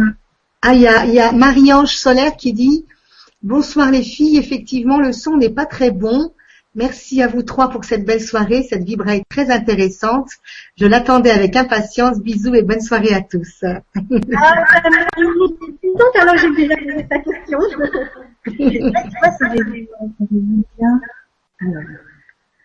C'est par moment. Hein. Par moment. Alors attends. Je la sélectionne parce que comme tu en as parlé, Maria. Voilà. je fais un petit bisou à Marie-Ange. Oui, on peut faire un gros bisou. T'as rien changé dans, dans ton micro? T'as pas mis d'écouteur ou quelque chose? Non Non, non, rien du tout. Non, on l'entend bien. Peut-être euh, l'orage, enfin bon, il y a peut-être des problèmes euh, mm. Possible, ouais. Je sais pas. Euh, ensuite, euh, ensuite, dans les maladies karmiques, il y a les phobies. Ah. Souvent, on se dit, ah mais oui, mais je suis phobique de telle chose, c'est parce que quand j'étais petit, c'est passé telle chose. Mm-hmm. Alors là, je vais vous parler de quelque chose de, de, personnel. Euh, j'ai la phobie des poules. La, phobie de quoi? Des poules. Ah bon? Alors c'est en train de passer parce que je le travaille. Euh, mais en fait, j'avais peur des poules parce que je me disais que je voyais dans leurs yeux qu'elles étaient, euh, elles étaient vicieuses. Je voyais du vice dans leurs yeux. Oh. et, euh, et donc je me, on m'avait raconté que quand j'étais enfant, parce que j'étais toute petite, donc j'avais pas vers l'âge de j'étais chez mes grands-parents. Et euh, ma grand-mère était revenue du, du marché et à l'époque, les poules, elles étaient achetées vivantes. Enfin, ça existe encore. Mais les poules, on les achetait vivantes, on les tuait et on les pour le repas du midi. Et, eh ben, et donc, elle a ramené cette poule vivante avec les pattes attachées. Hmm. Elle l'a mise donc dans le dans le panier à, course, le panier en osier. Et euh, et ensuite, euh, donc dans la cuisine, avec le chat, avec moi qui avait trois ans, qui était haute comme trois pommes, et à un moment, elle est sortie de la cuisine et c'est ce moment-là que le chat a choisi pour sauter sur la poule. Il s'est défendu. Du coup, ils se sont trouvés dans toute la cuisine. C'était bah, violent pour un petit de 3 ans qui voyait ça. Et euh, nuit qui a suivi, j'ai fait des cauchemars sur, euh, sur comment dire, euh, sur, je voulais des invasions de chats. qu'il en est resté, c'est une phobie des poules qui s'est déclarée à l'adolescence. Ah Et donc, à l'adolescence, il y avait une poule sur un chemin. Je faisais un grand détour. À Mais je lui laissais ah, c'est trop ça. Je les murs, j'ai pas le choix, je et je lui disais, je t'ai à l'œil. et donc, pour moi, la phobie des poules, c'était lié à cet événement. Sauf que depuis, j'ai eu une régression et j'ai pu voir que non. En fait, c'était d'une vie antérieure où j'étais fermière. Euh, donc, euh, donc j'étais une petite fille qui vivait dans, dans, la, dans la ferme familiale. Et il se trouve que les grands-parents, c'était les mêmes grands-parents que de cette vie. D'accord. Et la grand-mère, elle était, euh, pardon, elle était, euh, j'ai pris le terme derrière, faiseuse d'ange. Ah, Quoi? Faiseuse d'ange. Faiseuse d'ange. On a des, il y a des problèmes de son quand même, Gwenola. Hein. Ça résonne bien. Hein. Ça résonne beaucoup quand tu parles. Ben ouais, toi aussi. Même Priska qui nous dit ça. Euh... Bonsoir Priska qui nous dit j'entends très mal Gwenola. Ça résonne. D'accord, ben je sais pas comment faire. T'as pas un, un petit écouteur euh, micro? Non, peut-être, euh, c'est pas ça. Pourtant, c'est la même installation que d'habitude, donc je comprends pas. Je vais peut-être essayer de me déconnecter, de me reconnecter pour voir. J'essaye pour voir, ouais. moi je vous entends bien. Hein. C'est par moment, c'est par moment, mais Ben écoute, euh, euh, Isami aussi nous dit oui bonsoir, euh, effectivement ça résonne. Moi tu moi ça résonne qui regarde, non? Ouais, ça résonne. Ouais, ça résonne beaucoup aussi. Je sais pas si toi tu m'entends comme moi je t'entends, mais euh, oui, c'est pas terrible. Ouais. Euh, Attends, je vais mettre je vais voir, je vais mettre ce petit micro là. pour- ouais, avec le micro, voir si c'est mieux. Pendant ce temps, je fais un petit coucou à Pascal parce que parce que je pense savoir qui c'est. Et je fais même un gros bisou. Alors, attends.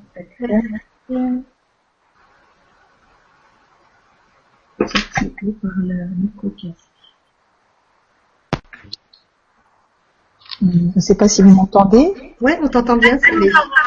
ça résonne ou pas? Oui, c'est tout pareil. Ah moi ça- je t'entends bien. Tu m'entends bien? Ah oui, je t'entends très bien. Et toi, Gwenola Non, pour moi, c'est pareil. Ah, bah tu vois, ça dépend. Hein, je sais pas. Moi je t'entends mieux qu'avant. D'accord. Bon. Bon, ben, on s'entend bien. Bah, T'as du pas d'autre possibilité, Gwenola, de... soit de te déconnecter à la limite euh... je vais essayer de me déconnecter, de me reconnecter pour voir si ça va mieux. Oui, Du coup, je D'accord. demande un petit peu de patience à ceux qui sont avec nous et puis euh, à tout de suite. ouais. On va faire des petits coucous. Alors, Donc on a du monde avec nous là ce soir. ah oui. Alors, on va dire bonsoir déjà à Florence, Florence Chauveau, Bonsoir Florence. qui nous dit bonsoir à toutes les trois, vous rayonnez. Oh, c'est gentil, dis donc. Je voulais savoir d'où venait chez certaines personnes le sentiment de ne pas se sentir à sa place dans son incarnation. D'accord, ça on posera la question à Gwenola. Ah, elle est revenue. Oui, je suis revenue. Est-ce que c'est mieux? Ouais, J'ai l'impression, hein. Moi je t'entends bien. D'accord. Moi, ça résonne encore, mais c'est pas très grave. Pas vrai, pas. Tu- tu- sinon, tu peux aussi euh, te déconnecter, te reconnecter si tu veux.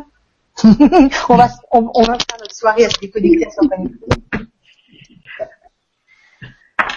C'est vrai que tout à l'heure j'avais des, des soucis de son, tu te rappelles, et je me suis, je me suis déconnectée. Après ça allait mieux. Hein. Oui, c'est vrai. Mm. Euh, J'ai peur, moi, si je me déconnecte après. Ah oui, t'as raison. Ouais. Oui, c'est vrai. C'est toi le chef, c'est vrai. C'est vrai. Non, te déconnecte pas, Soleil. Laisse, laisse. Non, parce que l'émission n'est pas terminée, alors. euh, Non, hein. C'est vrai. Raison. je vais continuer Oui, vas-y. on va voir si c'est mieux. Donc, euh, j'étais en train de, de parler des poules.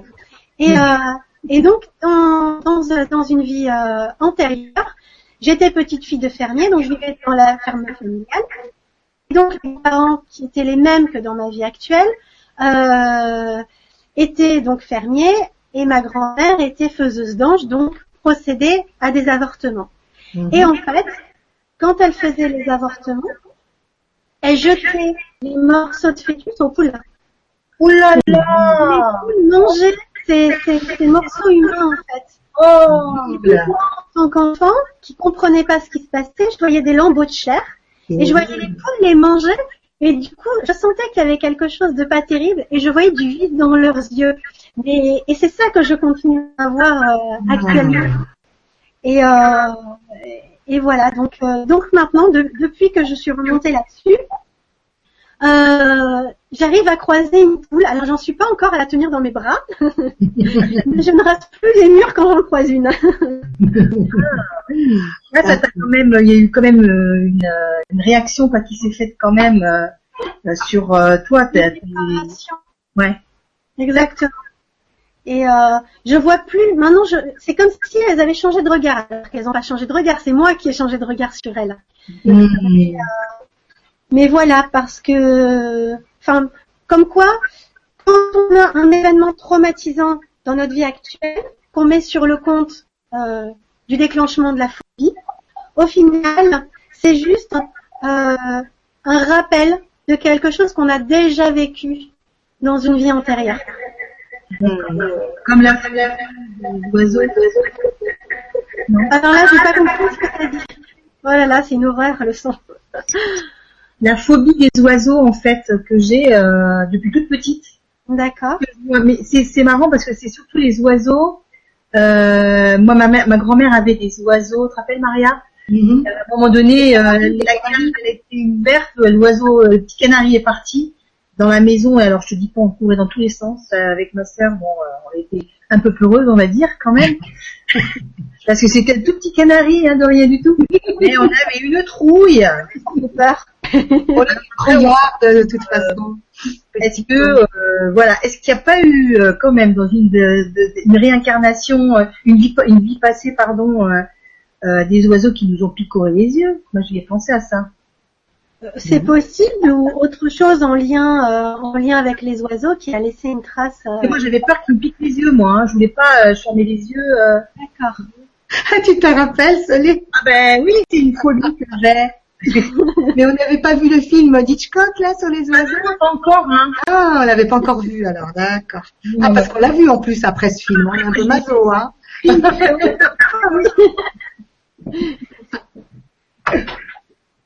Au- Aussi par rapport euh, par rapport aux phobies, ça m'est arrivé une fois euh, de travailler sur euh, une petite fille.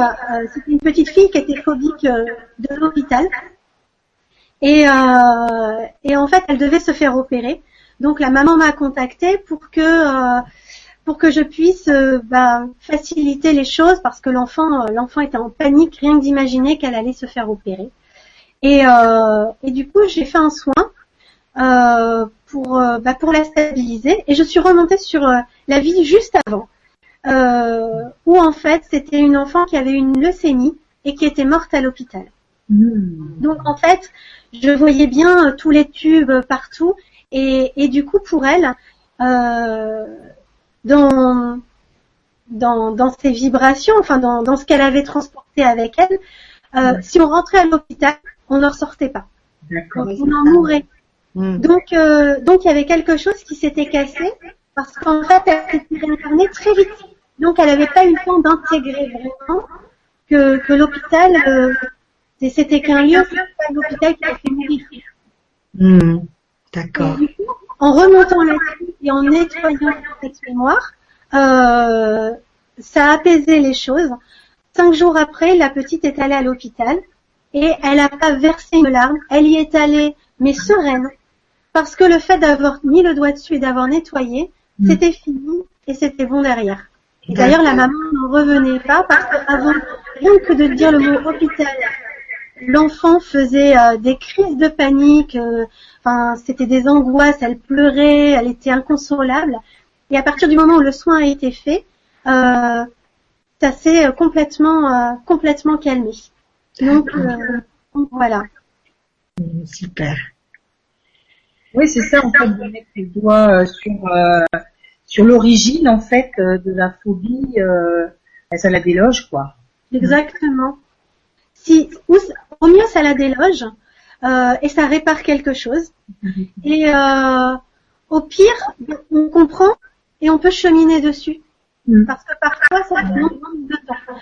Euh, moi, j'ai j'ai pu me rendre compte qu'il y avait certaines choses qu'on me disait, mais effectivement, ça m'aidait à cheminer. Mais tant que je ne l'avais pas ressenti et vécu et, et que je me l'étais pas réapproprié, ben il restait des traces. Donc, euh, donc voilà. D'accord. Euh, ensuite, dans les autres maladies karmiques, il y a les, les possessions.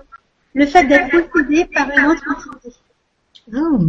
Euh, le fait d'être possédé, qu'est-ce que ça dit Par une autre entité.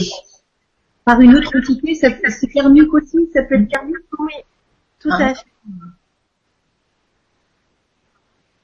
C'est-à-dire euh, la personne, l'entité qui te, qui te possède, en fait, c'était quelqu'un qui est connu dans une vie antérieure.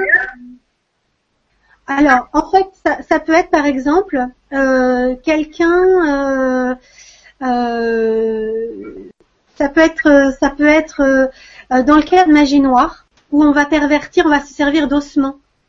Euh, et du coup, on va transmettre une information à l'os, donc qui est toujours rattachée à, à une conscience, et à travers, euh, donc en faisant des rituels sur les, les ossements ou sur quelque chose qui appartient, qui a pu appartenir à la personne, on va créer un lien euh, énergétique avec euh, avec qui elle est, et pour l'employer pour du mal à quelqu'un. exemple.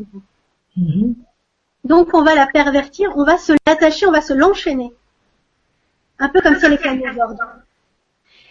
Et du coup, bah, comme on a cassé son évolution, en tout cas on a senti quelque chose, et qu'on s'est enchaîné à cette, euh, à cette personne-là, et ben du coup on va, ré- on va quand on va se réincarner, on va incarner en même temps le même corps. En quoi On va se réincarner, hein, parce que vraiment, j'arrive pas à entendre du son. C'est ouais, c'est difficile. Mais euh, vraiment, ça marche parce que je, je vois pas. Euh, pas si ça passe c'est- peut-être que tout est fait. Mais t'as dit quoi, Goulola Excuse-moi à la fin? que du coup, comme on s'est enchaîné à l'autre entité, Mhm. et ben là, en réincarnation, on va se réincarner ensemble dans le même corps parce qu'on s'est enchaîné. D'accord. D'accord. Donc du coup, il faut pouvoir se libérer pour permettre à l'autre entité de poursuivre son cheminement et soi-même son cheminement. Donc là, c'est vraiment un lien karmique fort. Ça peut être une des explications. D'accord. Ok.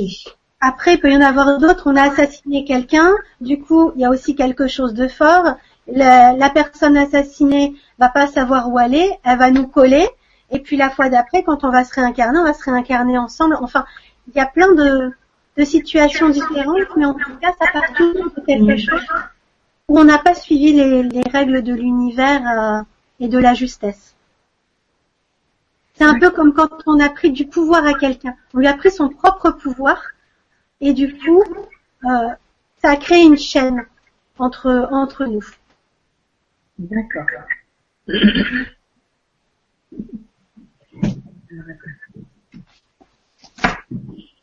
Est-ce que tu avais, euh, tu voulais continuer Goulola ou tu veux qu'on pose des questions? Ben, s'il y a des questions en lien avec ce que j'ai dit, on peut commencer à regarder. Alors oui, parce que j'avais sélectionné Florence euh, qui nous dit bonsoir à toutes les trois, vous rayonnez. Merci Florence. Merci. Je crois que c'est souvent ce que je Ah, D'accord. Alors, elle nous dit, Florence, je voulais savoir d'où venait chez certaines personnes le sentiment de ne pas se sentir à sa place dans son incarnation. Euh, alors en fait, euh, c'est parce que souvent il y a un décalage entre notre niveau de compréhension des choses et le niveau de compréhension des gens de notre environnement. Parce que justement, c'est ce que j'expliquais au début, on peut venir pour tirer les autres vers le haut, leur montrer des choses. Des choses que nous, on a déjà intégrées, qu'on a déjà comprises. Et, du coup, voilà, on se dit, mais qu'est-ce que je fais avec ces gens-là qui comprennent rien C'est bah, d'ailleurs, on, on a pu, euh, on a pu voir à travers euh, quelques vibra conférences que des gens qui interviennent sur le changement sont issus de familles violentes ou dysfonctionnelles graves, enfin avec des gros problèmes. Et systématiquement, euh, les personnes se disent, mais pourquoi j'ai choisi ces parents-là? Euh, des, des gens euh, des gens violents qui comprennent rien, qui qui enfin qui m'ont apporté plus de cassures que que, que d'amour. Pourquoi Je me sens pas à l'aise dans cet environnement-là? C'est parce que justement ces gens-là, ils, ils ont, ils sont pas très éveillés, ils ont pas très bien compris. Euh, et nous, on est là pour leur montrer, on est un peu comme un exemple. Donc, du coup, ben, ça crée un décalage, un peu comme le décalage de ma voix actuellement.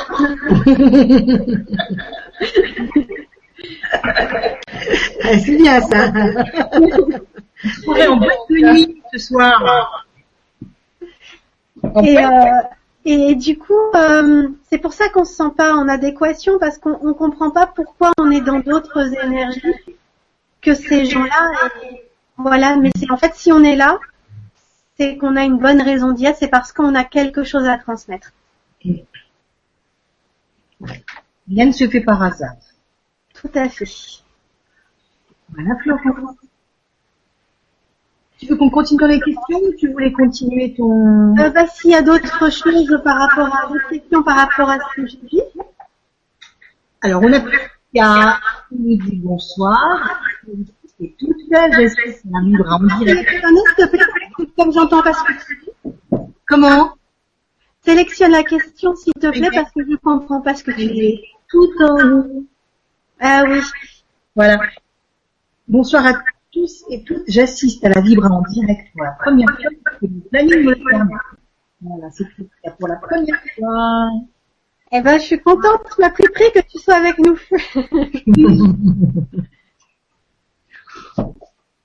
Donc, euh...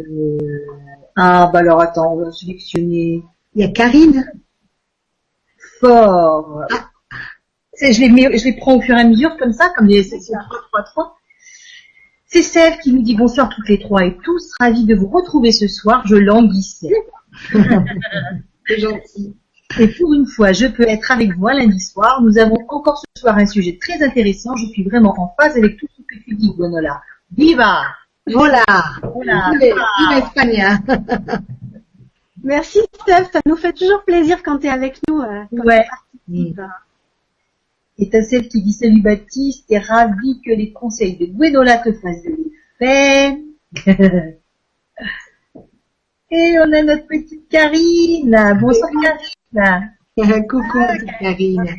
qui nous dit bonsoir Gwenola, Maria et Soledad, très heureuse de vous voir, vous entendre pour cette conférence super intéressante. Vous nous offrez une belle énergie solaire, un méga bisou à vous. Mouah Bisous. Donc Florence dit merci pour la réponse. Rien Florence. Alors, Baptiste, vas-y ma petite Maria. Alors, t'as- t'as- alors attends, tant que ça arrive. Je les vois pas encore. Et Ça y est, ça y est. Alors, Il y a aucun comment je dis c'est une belle. Arrête, hein Elles sont de la même couleur que le bleu de- des questions, là. Alors, rebonsoir. Je vis seule après une séparation assez douloureuse. Mes filles sont placées en famille d'accueil. Tout va bien dans l'ensemble, mais je me sens comme dans une impasse. Merci Gwenola, si vous avez quelques conseils afin d'avancer. C'est Baptiste. Ah, oui. Bah, merci Baptiste pour ta question et je sais à quel point ça peut être douloureux. Donc je comprends, euh, je comprends bien ce que ce que tu peux vivre. Euh, envoie beaucoup d'amour à ce que tu, à ce que vous êtes en train de vivre. Donc à toi-même, à tes enfants, à ton ex-compagne. Euh, parce que c'est dans l'amour et seulement dans l'amour que ça peut euh, que ça peut se régler. Alors Là, je vais anticiper un peu sur les moyens. Euh, Il y a quelque chose euh, qui, qui peut être bien, qui peut être un outil intéressant, c'est l'oponopono. Donc, euh, travailler l'oponopono sur la situation, euh, pour, euh, parce qu'en fait, ça permet de travailler justement ces dettes thermiques, ce qui a été euh, en décalage, en déséquilibre à un moment dans notre euh, dans notre vie, dans nos pensées, dans nos actes, et qui fait que maintenant, on vit une situation en déséquilibre. L'Oponopono est donc c'est euh, hawaïen. Et c'est très très en lien avec le karma. Ça, ça prône justement le fait que à des moments on n'a pas été très en phase avec les lois de l'univers et que du coup on, se crée sa propre réalité. Et ce qu'on vit est une euh, est une représentation de ce qu'il y a à l'intérieur de nous, on n'est pas tout à fait. Donc, avoir ces enfants placés, qu'il y a une rupture, ça veut dire qu'à l'intérieur de ça, il y a une rupture quelque part. Travailler cette avec les prières d'Oponopono, euh, ça peut être quelque chose qui va beaucoup aider à penser les blessures. Et donc à. Parce que je dirais qu'au-delà euh, au-delà de la situation, il y a le fait que les enfants doivent être bien dans la famille d'accueil. Il y a le fait que les doivent être maintenus avec toi parce que les parents sont très importants Et donc, il faut que, une fois que les choses seront apaisées, euh, bah, tu pourras, euh, euh, comment dire, euh, que tu puisses avoir euh, des relations saines avec avec tes enfants. Et et que même si on n'effacera pas ce qui ce qui s'est passé, les enfants placés, ils auront été placés, mais par contre, il y a ce que vous pouvez en faire derrière. Et et c'est ça qu'il faut garder à l'esprit. Parfois, parfois il faut décoller son nez du guidon. Donc c'est comme si on était sur un vélo et on se dit, là je vois devant, euh, pas prendre les cailloux. Oui, mais à un moment, il faut aussi regarder un peu plus loin et se dire, ben, je vais aller dans cette direction. Ben, si je me prends un caillou, je tombe, je vais avoir les genoux écorchés. C'est pas grave parce que mon objectif il est là-bas et que c'est ça que je veux atteindre. Euh, et voilà donc parfois quand les situations sont très très douloureuses, se dire de quoi j'ai envie plus tard. J'imagine que là c'est terminé. Qu'est-ce que je veux au-delà de ça? Ben, ce que je veux, c'est des relations euh, saines, équilibrées dans l'amour avec mes enfants, et puis des relations euh, équilibrées avec mon ex, parce que malgré tout, on est tous les deux les parents de nos enfants, et que et que pour le bien de nos enfants, il faut ça. Donc, euh, donc malgré la colère, malgré le ressentiment, malgré le sentiment d'injustice, se dire que que voilà, on, on peut tirer de l'amour de ça et, qu'on va en faire quelque chose de transcendant pour soi-même et pour ses enfants. Donc j'espère que j'espère que j'ai pu apporter euh, déjà des, des, réponses et des, pistes de travail, euh, enfin de travail entre guillemets, hein, euh, en tout cas des pistes d'amélioration, je dirais, à Baptiste. J'en aurai encore d'autres après de façon plus large. Merci, Gwénola. T'embrasse.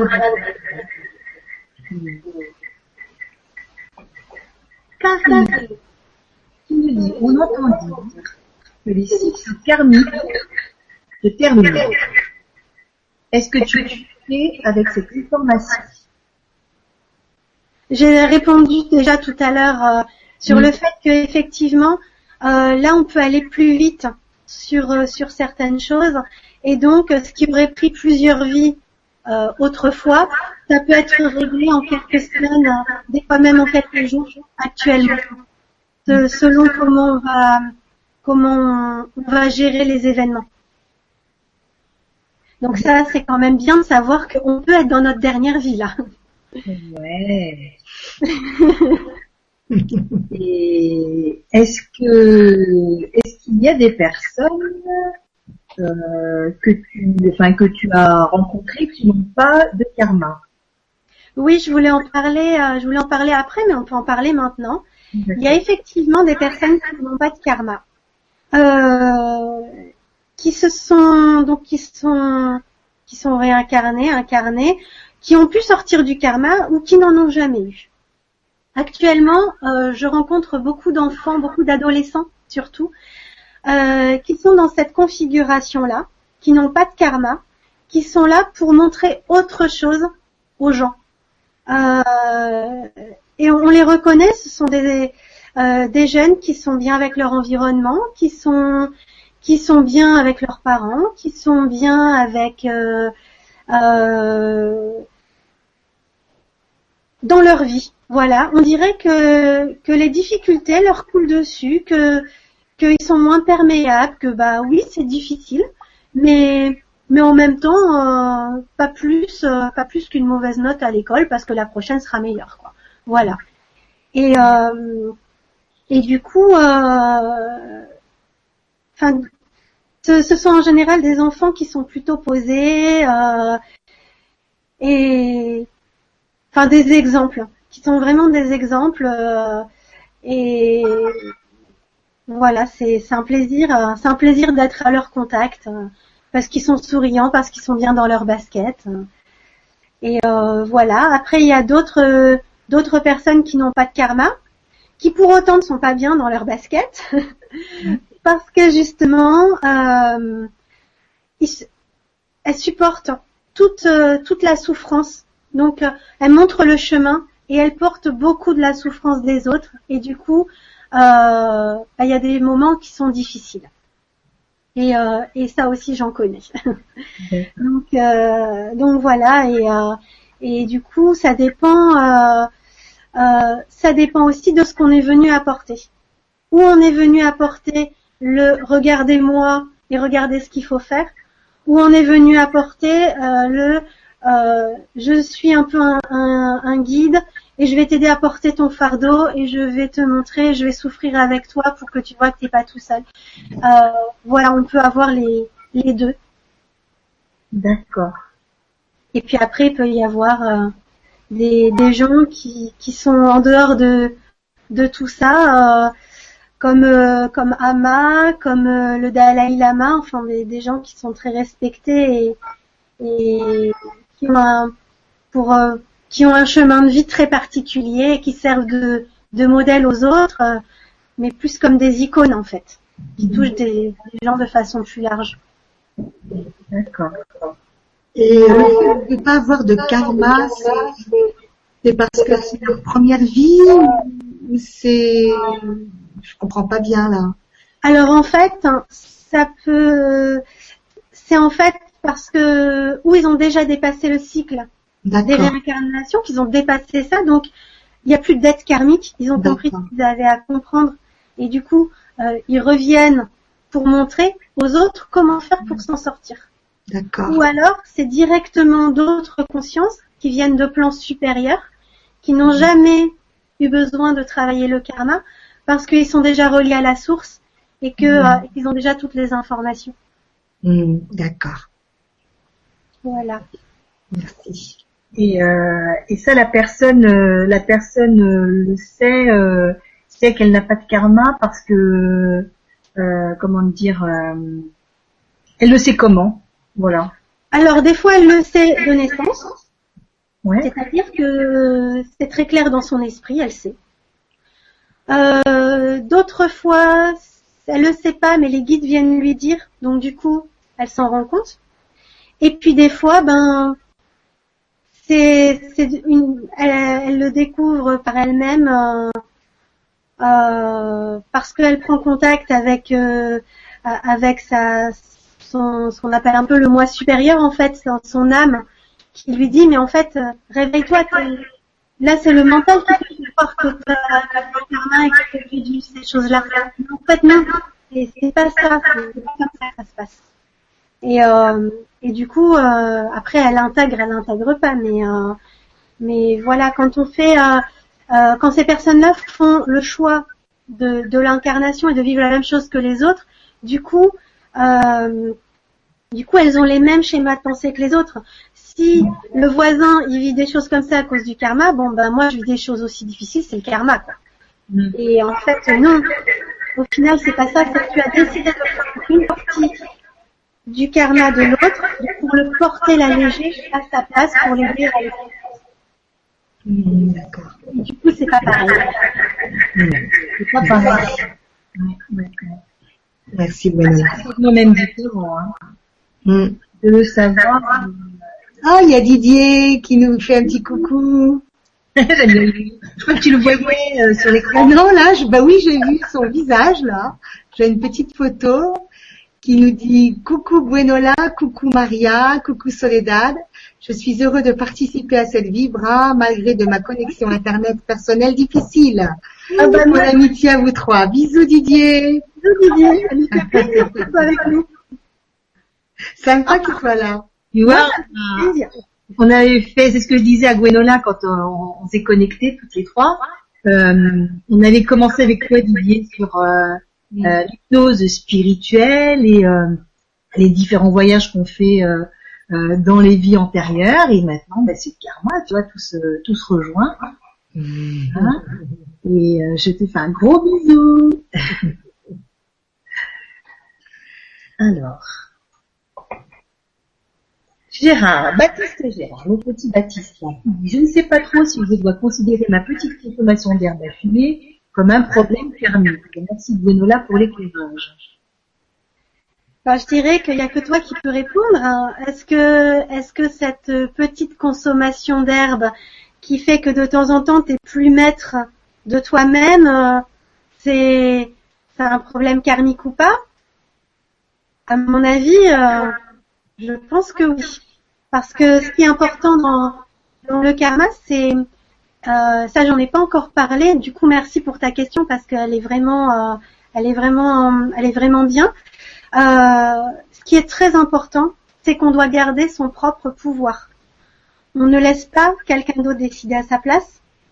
On ne laisse pas, euh, on ne se laisse pas guider par des addictions, parce que si on se laisse guider par des addictions, même une petite consommation d'herbe, quand on consomme de l'herbe, on n'est plus là et on a une, une vue déformée de la réalité. Donc on perd une partie de son pouvoir. Et, euh, et si on n'est pas totalement là, et ben du coup on n'est pas totalement dans dans le travail euh, d'expérience qu'on a qu'on a à vivre. Enfin c'est une expérience en soi, fumer de l'herbe. Mais je pense que je pense qu'on en a vite fait le tour. Si on a besoin euh, d'en avoir consommé, on est censé vite comprendre un moment que bah, c'est pas bon pour son corps, que c'est pas bon pour son esprit, que euh, ça fait des ravages au niveau euh, euh, au niveau du corps, mais au niveau de l'aura aussi. Moi, je vois bien en, en, en soins des gens qui arrivent, euh, qui ont consommé des drogues, peu importe la drogue, ça peut être juste, de l'herbe, hein, avec des trous dans l'aura.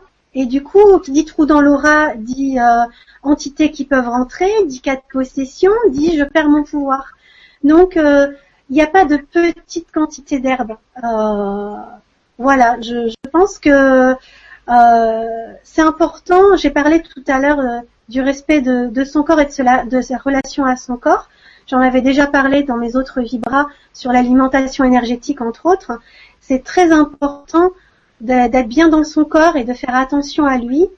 Et des substances euh, qu'on fume, je pense pas que ce soit quelque chose euh, d'adapté. Donc, euh, donc ça a des répercussions sur le karma.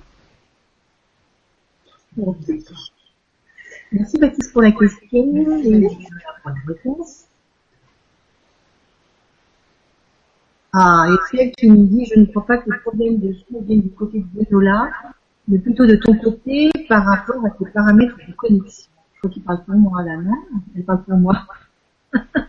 c'est pour, c'est, c'est toi, Célé Je pense j'ai eu un problème de, j'ai eu un problème de connexion, j'ai eu un problème d'internet euh, tout à l'heure, je savais pas si l'émission allait pouvoir se faire. Mm. Quand je parle, non, quand je m'éloigne, j'ai l'impression que ça résonne moins, non? Oui, un peu moins, mais euh, du coup on t'entend un peu moins aussi, donc euh, ouais. mais on t'entend quand même. Non, moi je vous entends, je vous entends moi. C'est vrai que là tu t'es tu t'es éloigné et moi je ne résonne plus. Ah. Ouais. Alors je vais m'éloigner encore. voilà. Merci Sève. Si c'est ça la réponse, si c'est ça le comment Mais, euh, la... solution. La solution, oui. Alors, paramètres. Euh... Ah, on y a cru pourtant. Communication. Euh... Je sais pas, je vais essayer celui-là pour voir si quand je parle. Non, c'est toujours pareil. Par défaut. Euh...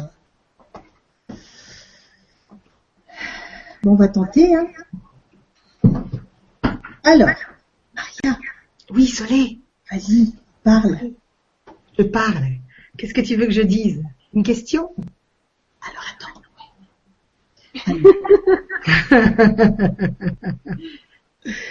Marie-Ange, alors tu vas me mettre une belle question là? J'ai entendu la réponse, bisous encore, Marie-Ange. Alors, voilà. Celle-là, elle est très bonne aussi comme question. C'est Florence. Attends qu'elle arrive, hein, parce Non, ça me pose toujours des questions intéressantes. je suis loin, tu sais, Solé, moi. Le temps que ça m'arrive. Ah, ça y est. Qu'en est-il du karma pour les âmes, esprits errants? Merci, Florence. J'avoue, j'avoue. sur vous. Euh, ben en fait, euh, c'est pareil, c'est l'entre, c'est l'entre-deux vie en fait. Donc, euh, où elles sont bloquées dans leur schéma de pensée, donc elles tournent en boucle dans un schéma, et il faut attendre qu'elles, en sortent. Donc, il y a leur guide qui les voir de temps en temps pour dire allez hop, on se réveille, on va passer à la suite, mais des fois, ben, ça marche pas. Et puis, euh, et puis, bah parfois. euh, euh, parfois, bah, c'est qu'elles sont aussi en train d'apprendre de, enfin, elles savent qu'elles elles sentent qu'elles ont des choses à apprendre et du coup elles errent parce que elles se disent, ben voilà, auprès de qui je me sens en connexion, euh, qui j'ai qui j'ai envie d'agripper euh, pour euh, pour continuer entre guillemets à, à vivre puisqu'elles n'ont pas toujours, euh, en général, les, les âmes errantes sont pas dans, dans leur qui sont, comment dire, un peu stoppés dans leur processus d'évolution, euh, c'est que elles n'ont pas toujours compris qu'elles étaient mortes. Donc, euh, Mm. donc du coup, ben, euh, elles agrippent, elles agrippent des gens. euh, ça fait des vampires derrière et qui nous fatiguent. Mais, euh, mais voilà, mais euh, à partir du moment où, où ce sont pas des guides, c'est que le karma est en place. Voilà. Merci Florence. Merci. Alors, oh, à moins 20. Oh, ça. Bonsoir. Bonsoir à tous. Bonsoir à tous et à tous. Est-il possible de retrouver des êtres pour finir des histoires non terminées? Cela peut-il constituer une dette karmique, mariage, rupture, réconciliation, etc. Merci pour cette belle vibra et ces enseignements. Belle soirée. Ben, merci pour la question. Et effectivement, euh, effectivement, on va retrouver des êtres avec lesquels les choses se sont pas bien terminées euh, et avec qui on a quelque chose à terminer. Par exemple, euh, une fois j'ai j'ai une cliente à qui j'ai fait un soin à distance qui avait eu une qui a vécu un grand traumatisme, qui avait vécu un grand traumatisme un an avant que je lui fasse le soin et qui n'arrivait pas à s'en remettre. Le gros traumatisme, c'était sa fille adolescente qui avait eu un accident de scooter et euh, qui, qui a été hospitalisée derrière. Enfin bon, il y a eu une rééducation lourde, etc. Et l'accident de sa fille a rendu cette maman, mais ça lui a entre guillemets fait péter un câble. Elle, elle a senti que cet accident, ça avait cassé quelque chose en elle et qu'elle n'arrivait pas à s'en remettre. Pourtant, sa fille depuis, elle allait mieux, elle n'avait pas de séquelles. Euh, mais c'est la mère qui avait toutes les séquelles psychologiques.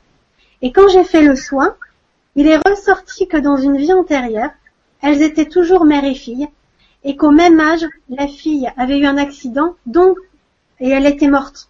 Ah, Et en fait, la mère ne s'en était jamais remise. Donc là, elle revivait ça, donc elle avait failli perdre sa fille, mais la fille n'était pas décédée, mais la mère avait ressenti ça, c'était revenu sur le tapis, euh, comme si elle avait perdu sa fille. Elle le revivait de la même façon, elle n'arrivait pas à s'en remettre, elle n'arrivait pas à faire le deuil, alors que sa fille était vivante. Donc j'ai travaillé là-dessus pour euh, pour dépasser ça.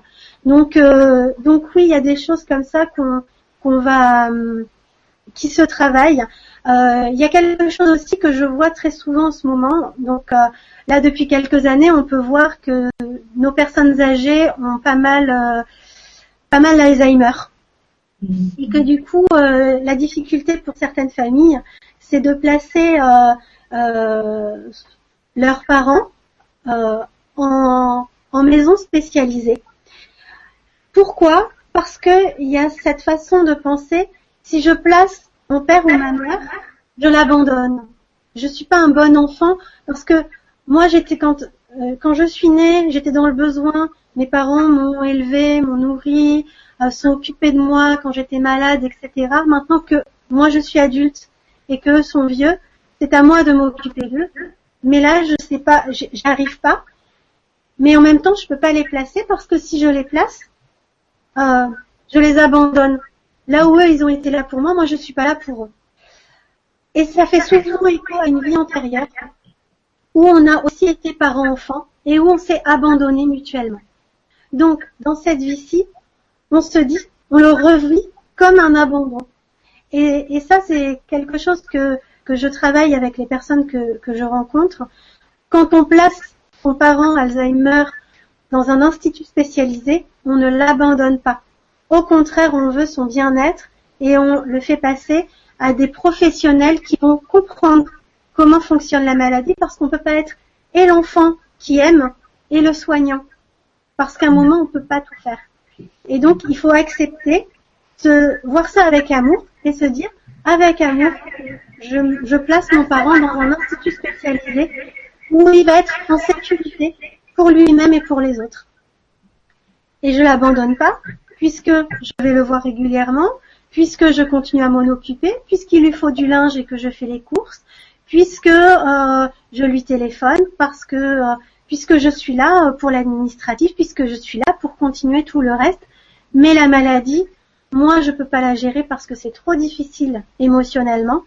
Donc, je fais passer à quelqu'un d'autre. Et c'est pas un abandon. C'est une preuve d'amour. Donc, parfois, on a une image déformée du karma.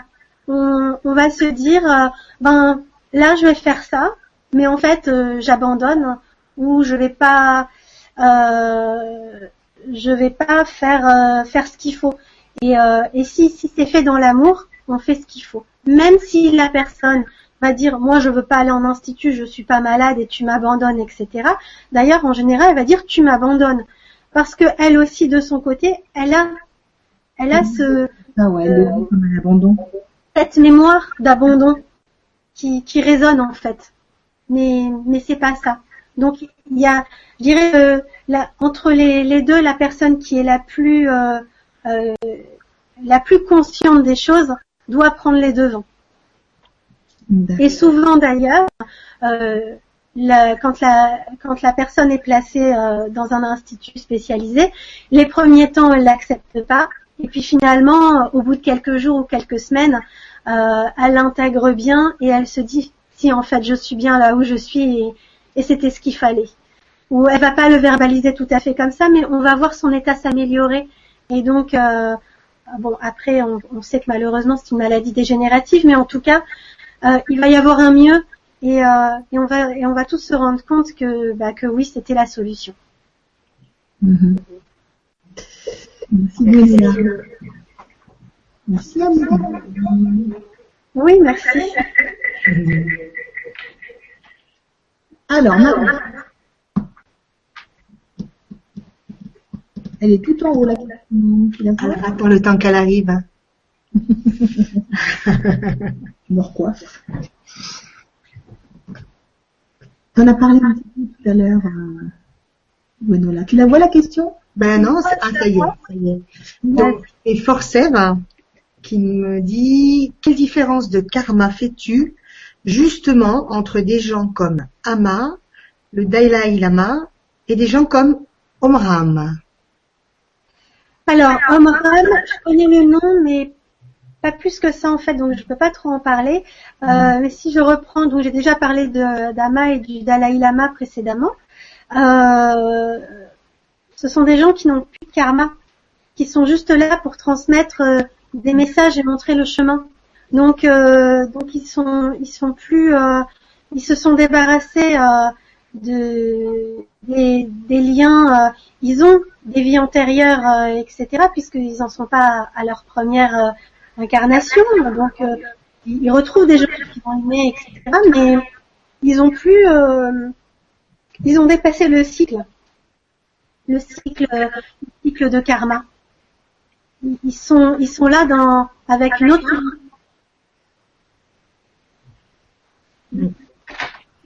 en fait, en bouddhisme, ce qu'on appelle l'illumination, c'est quand on en a fini avec euh, les cycles de mort et de réincarnation, mais on peut quand même revenir parce qu'on a fait ce choix-là. C'est un autre choix, c'est une autre mission. D'accord. Merci Serge. Coralie. Bonsoir Coralie. Qui nous dit bonsoir à toutes et à tous. Que pensez-vous d'un amour qui n'a pu être vécu et qui se représente 20 ans après? Merci, belle soirée à tous.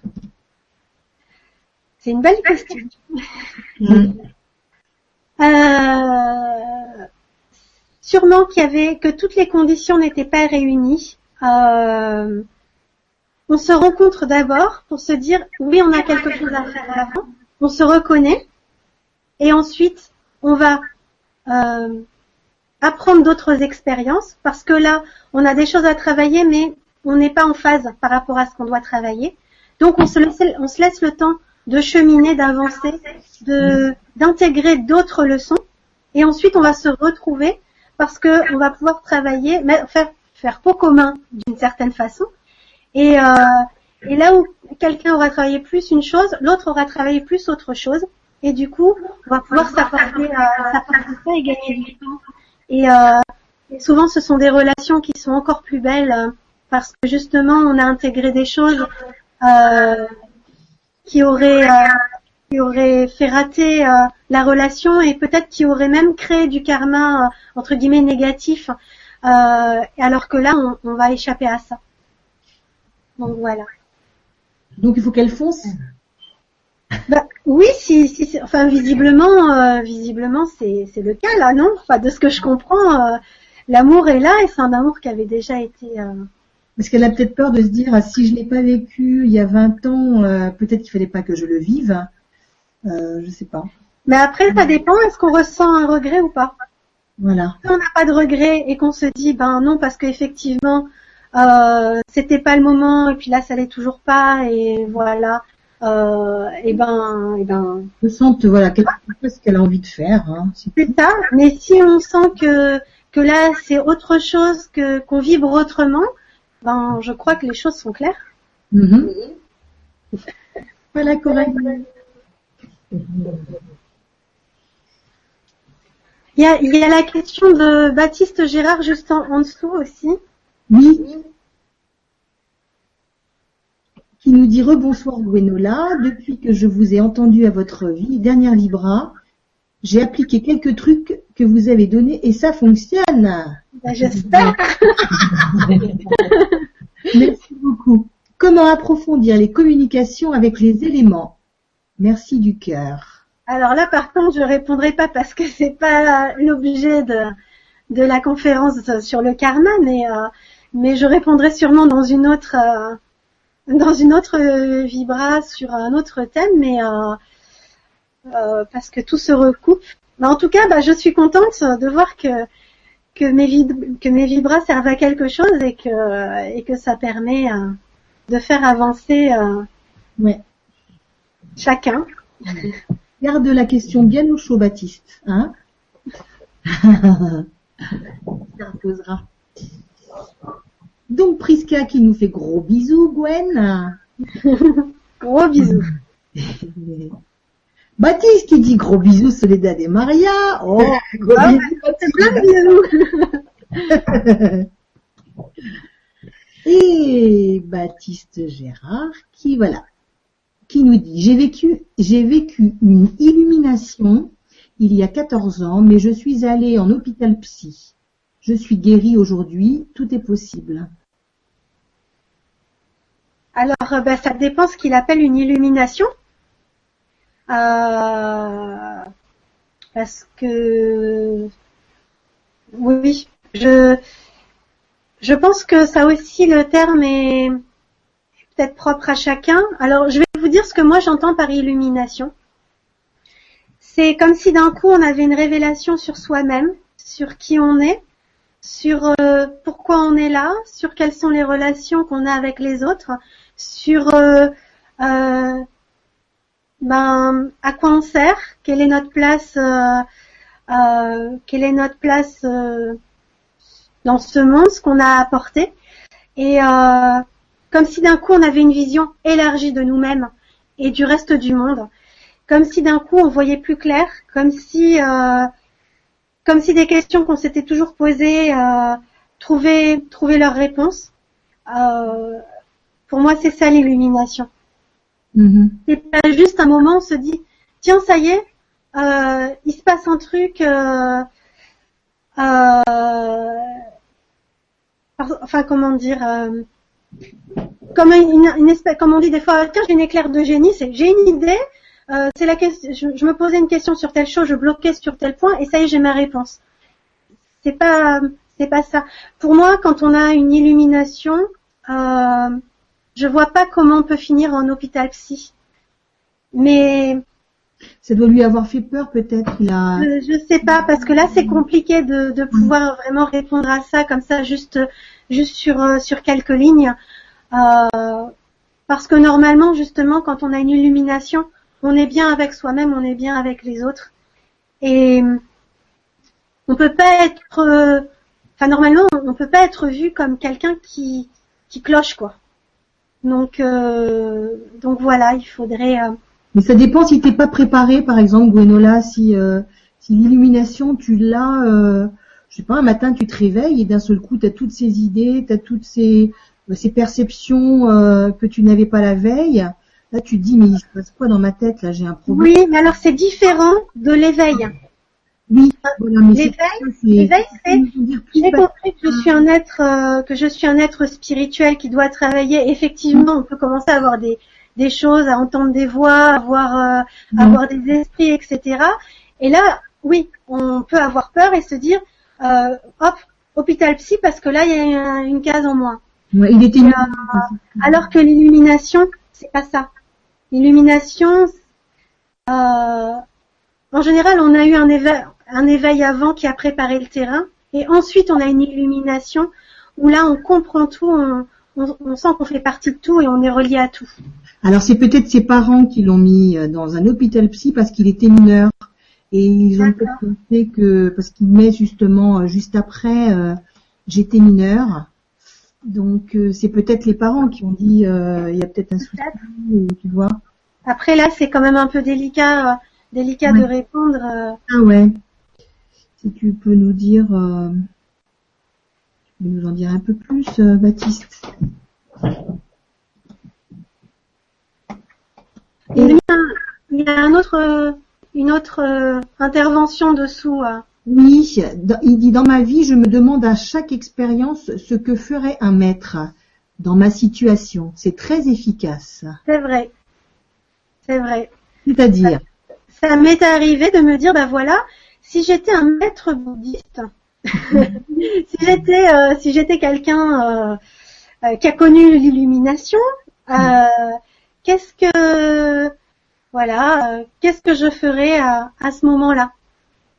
Qu'est-ce que comment je gérerais la situation? Est-ce que j'irais plutôt par euh, dans cette direction? Est-ce que j'irais plutôt dans cette autre direction? Et euh, l'important, c'est de sentir le calme en soi. Quand on a le calme en soi, on sait dans quelle direction on doit aller parce que du coup on ne se pose même plus de questions. Ça va, euh, ça coule de source. Mais, euh, mais les premiers temps, on se pose la question, euh, si j'étais un grand maître, euh, qu'est-ce que je ferais? D'accord. Ah ben je vais me la poser la question alors. Oui. On va voir ce que ça va changer. Donc il nous, il nous, il nous a répondu que en fait oui c'était ses parents hein, qui l'avaient mis euh, en Oui. hôpital psy pour euh, le voilà pour euh, le sauver ou pour euh, voilà le soigner quoi. Il pensait qu'il avait un souci, mais en fait euh, c'est ça, c'est qu'il avait déjà cette ouverture, cet éveil qui, euh, euh, Sûrement. qui arrivait quoi. Bravo Baptiste. Baptiste encore Bonsoir à toutes les trois, je suis ravie d'être avec vous ce soir. Ça se voit Baptiste, hein, tu poses Bravo Nous aussi, on est heureuse que tu sois là. Ah, Ben oui, c'est super. Alors Baptiste, Ah bon? qui dit oui, c'est fantastique ce que Gwenola transmet. Merci, merci Forcev. Voilà, je les prends au fur et à mesure, donc. euh, Alors on a, on a, on a qui à votre avis, Baptiste? Il super, je reconnais complètement ma vie dans tout ce que tu dis, Gwenola. J'adore. Bah, tant mieux. je vais pas avoir de dire ce que j'avais à dire. Dis, dis, dis, dis ce que tu avais à dire. Parce que j'avais encore des, des choses. Oui, parce qu'en fait, après, après, c'est des, euh, voilà, on en a parlé. Je suis très très vieux. Il nous a dit Baptiste. Donc euh, euh, voilà. Après, c'est des petits, des petites infos. Ah, il y a Coralie qui nous dit merci les filles pour vos encouragements. Il y avait une peur de repartir dans le passé en pensant que cela ne pouvait être une avancée. Mais je pense, comme vous, comme vous l'avez dit, qu'on nous offre la possibilité de vivre un bel amour. Faut que je me lance. Oui, oui, oui. Ah, super. Moi, je me sens bien en tout cas. Ouais, moi aussi. C'est bien. Alors, je crois que tu peux foncer. Mais il faut sentir le calme intérieur. Mon calme intérieur, il me dit oui, il me dit non. C'est ça. Tu peux continuer, Gwenola. Oui, donc euh, donc là j'avais parlé des maladies karmiques. Ensuite il y a les blessures karmiques. Alors dans les blessures karmiques, on trouve par exemple les traces d'armes. Donc dans l'aura, on va voir euh, des couteaux, des armes, des épées, euh, parce qu'en fait la personne est morte de mort violente Mhm. et elle n'a pas compris. Donc ça reste énergétiquement. Et donc quand elle se réincarne, eh ben c'est encore là. Et ça, c'est des choses que moi j'arrive à voir. Et, euh, et d'ailleurs, petite anecdote, euh, il y a quelques semaines, j'ai fait un soin à quelqu'un à distance, donc j'avais euh, juste juste sa photo. euh, et je fais un soin et donc euh, et je vois que deux fois de suite, cette personne a été assassinée par, par couteau. Euh, donc je voyais un, un couteau de cuisine, un grand couteau de cuisine planté dans son dos. Et euh, et donc, euh, et donc en fait, euh, bah, j'ai enlevé le couteau, j'ai nettoyé, j'ai réparé, etc. Et quand j'en ai parlé, la personne me contactait entre autres parce qu'elle avait des douleurs au dos, Ah, au plexus, pardon, au plexus. Elle avait le, plexus, le chakra du cœur. Elle avait tout le temps le, le sternum paquet. Et elle disait pourquoi j'ai une gêne toujours à cet endroit-là? Et en fait, c'était la trace du couteau. Le couteau était planté, ça traversait, ça, ça arrivait jusque là. ah ouais. Et donc, j'ai nettoyé. Et quand j'ai dit à la personne que j'avais trouvé euh, le couteau planté dans, dans son dos et que ça avait été planté deux fois au même endroit, de deux vies consécutives, elle m'a dit, mais où dans le dos? Alors je lui ai dit à quel endroit? Elle Mais c'est fou, parce que justement, j'ai une petite fente à cet endroit de naissance, en fait, hein, une trace. Oh, c'est dingue. hein. Donc, euh, donc voilà, c'était- c'était rigolo. euh, c'était arrivé jusqu'à son corps physique. Ah ouais. Et, et des témoignages comme ça, il y en, il y en a quelques-uns. euh, D'ailleurs, il y a eu des études de fait dessus. Euh, je m'étais dit que j'allais vous parler. Il y a un livre qui parle de 20 cas. Je, enfin, le titre, il a rallonge, c'est 20 cas de réincarnation prouvés. Enfin, je sais plus exactement. Et c'est des études qui ont été menées sur euh, 10 ou 20 ans où ils ont rencontré des enfants qui ont donc euh, qui avaient des, des, des souvenirs de vie antérieure et qui, qui avaient même été assassinés donc avaient encore des traces physiques où le, le crâne fracassé, ils avaient euh, un morceau de crâne enfoncé euh, et euh, et du coup euh, ils donnaient le nom de leur euh, donc de quel de quel endroit ils venaient et le nom de leurs assassins s'ils les avaient vus, c'était impressionnant. Donc euh, donc voilà. Ah ouais, dis donc, c'est impressionnant, ouais. Oui. Euh, ensuite, euh, ensuite, bah, les blessures karmiques, ça peut aussi donner, donner lieu à des phobies. Ça peut, euh, on peut avoir, ça peut être aussi des traces de brûlure. Euh, c'est aussi des choses que que j'ai vues. Euh, D'ailleurs, une fois, euh, comment dire, une fois j'ai une cliente qui m'a contactée pour une phobie. Et je suis remontée sur deux vies. En fait, j'ai travaillé sur trois vies en même temps. L'actuelle et deux vies précédentes. Et, et en fait, c'est une personne qui, qui, qui avait été euh, qui avait eu euh, les jambes écrasées. La vie suivante, elle a eu un accident et elle a eu les jambes entièrement brûlées. Et, euh, dans cette vie-ci, elle avait encore des problèmes au niveau des jambes. Donc ça s'est allégé petit à petit. Euh, mais mais bon, c'était oui dans, dans la deuxième la deuxième vie, elle avait même été handicapée euh, handicapée des jambes, donc euh, donc je la voyais euh, se traîner. Enfin bon, c'était c'était quelque chose de lourd parce que justement quelque chose se répétait au niveau du, du karma. Et là, dans la vie actuelle, ce qui en restait, c'était une phobie. D'accord. Donc, euh, voilà. Et quand on n'a pas, quand il y a des, des cassures qu'on n'a pas comprises, enfin des, des choses qui ont été très traumatisantes, on va les répéter ou de la même façon ou de façon différente. Donc de la même façon comme pour le couteau planté dans le dos, et de façon différente comme pour cette personne-là euh, qui a eu des euh, des épreuves au niveau des jambes qui changeaient à chaque fois. D'accord. J'ai une amie euh, qui ne supporte pas, tu sais, porter des, cols roulés ou, ou qu'on lui touche le cou. Elle en devient même agressive. C'est peut-être dû au fait qu'elle a été pendue peut-être ou euh, Elle a été pardon qu'elle ait été pendue peut-être? Oui, c'est ce que j'allais dire. Ouais, hein, Pendue ou étranglée? Étranglée. Hmm. Oui. Voilà, ça c'est des choses. Si on se dit, il y a telle chose qui me dérange, ou je sens que ça m'étouffe, c'est trop fort, euh, c'est qu'il y, a un- il y a un lien, euh, quelque chose au niveau karmique qui qui a été qui a été cassé, un truc, quelque chose au niveau euh, au niveau d'une vie antérieure qui n'a pas été intégrée, qui n'a pas été nettoyée, qui n'a pas été pensée, pensée euh, avec un A. Et euh, voilà, euh, d'ailleurs avec un E aussi parce que du coup il faut le penser pour le cheminer. oui. Euh, donc voilà, donc comment les, on m'avait posé euh, la question, comment les identifier et les guérir? Euh, les identifier, c'est comme ce qu'on vient de dire, par exemple, quelque chose de trop fort qui prend toute la place.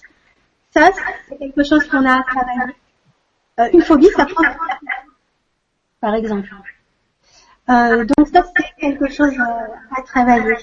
Euh, pour les guérir, euh, bon bah, j'avais dit, j'avais parlé de l'Ho'oponopono tout à l'heure. Il y a la méditation, il y a, y a l'hypnose, euh, il y a, euh, Le FT aussi, tu connais le FT oui, le FT, oui. Ça me bien aussi ça, pour les phobies. Oui. Hmm. Donc, euh, donc voilà. Euh, pour les guérir, alors, je sais pas si on va avoir, euh, je crois pas qu'on va avoir trop le temps, c'est dommage, parce que j'avais reçu euh, des informations sur des huiles essentielles. Donc du coup, ça faisait un lien avec euh, la vibra de la dernière fois. Mhm. Donc, euh, par exemple, le pain Douglas, l'huile essentielle de pain Douglas, qui permet de refermer les cicatrices. Alors, l'huile essentielle de, j'ai pas bien compris. Le pain Douglas. Pain De Douglas. Le pain Douglas. Douglas, d'accord. Pour refermer les Les cicatrices. cicatrices. D'accord. Donc les cicatrices dans l'aura. Je ferai un petit article où je mettrai les les euh, les huiles essentielles. Hein, euh, D'accord. Merci, Massoli. Euh, ça peut être aussi, par exemple, euh, euh, la lycée citronnée dont j'avais pas mal parlé la dernière fois, qui permet de voyager dans le temps. Ah, ah. Donc on peut remonter à, à des endroits particuliers. Si on se, on se dit je veux aller à, à tel moment, je veux comprendre telle chose, je veux, je veux aller à la source du problème ou, ou du blocage, euh, on peut travailler avec euh, la lycée citronnée pour qu'elle permette à remonter à, à ce, à ce moment-là précis. Donc, tu la respires. hein? Oui, ou tu t'en sers en spray ou voilà. Ou sinon tu la mets à diffuser pendant que tu fais une méditation. Ah, D'accord. Ça c'est bien ça. C'est la machine à remonter dans le temps ça. là. Oui. Euh, j'avais une. euh, alors attends, parce que justement, j'avais une huile essentielle contre les mémoires, euh, les mémoires de. Euh. Il y a la camomille romaine Mhm. qui permet, euh, qui permet de, de calmer, d'apaiser lors de montées d'angoisse. Il y a une situation stressante. directement issus d'une mémoire de vie antérieure. Par exemple, quelqu'un qui est agoraphobe, c'est souvent parce qu'il a été euh, lynché, donc il a peur de la foule. Et du coup, la camomille romaine, elle va nettoyer ça. D'accord. Ok. Et mince, j'ai plus la. Je crois que c'est aussi la camomille. Euh, non, c'est la. Oui, c'est la camomille, mais je crois que c'est la camomille bleue euh, qui permet de dépasser les, les mémoires d'étranglement. D'accord. Donc on en met une goutte sur le chakra de la gorge jusqu'à ce que ça disparaisse. Donc on peut mettre plusieurs gouttes par jour. hein. D'accord. Les personnes qui ont la phobie de l'avion, de prendre l'avion, c'est ça vient de quoi alors? Bah, sûrement un avion qui s'est craché ou euh, ou ou un- une autre sorte euh, une autre sorte comment dire euh, D'être enfermé quelque part et non je pense que ça peut être aussi euh, là on est en train de me dire quelqu'un qui aurait chuté d'une falaise. C'est la même sensation en fait la chute. Ah, d'accord. Ok, voilà merci. alors ce qu'il faut savoir aussi c'est que les blessures karmiques peuvent se transformer en maladies karmiques D'accord. donc comme les phobies par exemple qui- qu'on peut mettre dans les deux cases Hmm. Euh, voilà, donc euh, ensuite j'avais une question. Euh, comment accéder à son karma? Alors, c'est difficile d'accéder à la totalité, mais on va pouvoir accéder à des morceaux qu'on peut travailler sur le moment. Si par exemple il y a quelque chose, on sent qu'on bute sur quelque chose, que là ça se répète, ça se répète, et, et qu'on ne sait pas comment en sortir. Donc il y a la méditation qui permet de, de remonter euh, et de faire euh, euh, comment dire de faire des régressions ça c'est ça c'est quelque chose que moi j'ai j'ai pu expérimenter de très nombreuses fois. Donc et à chaque fois enfin à chaque fois pas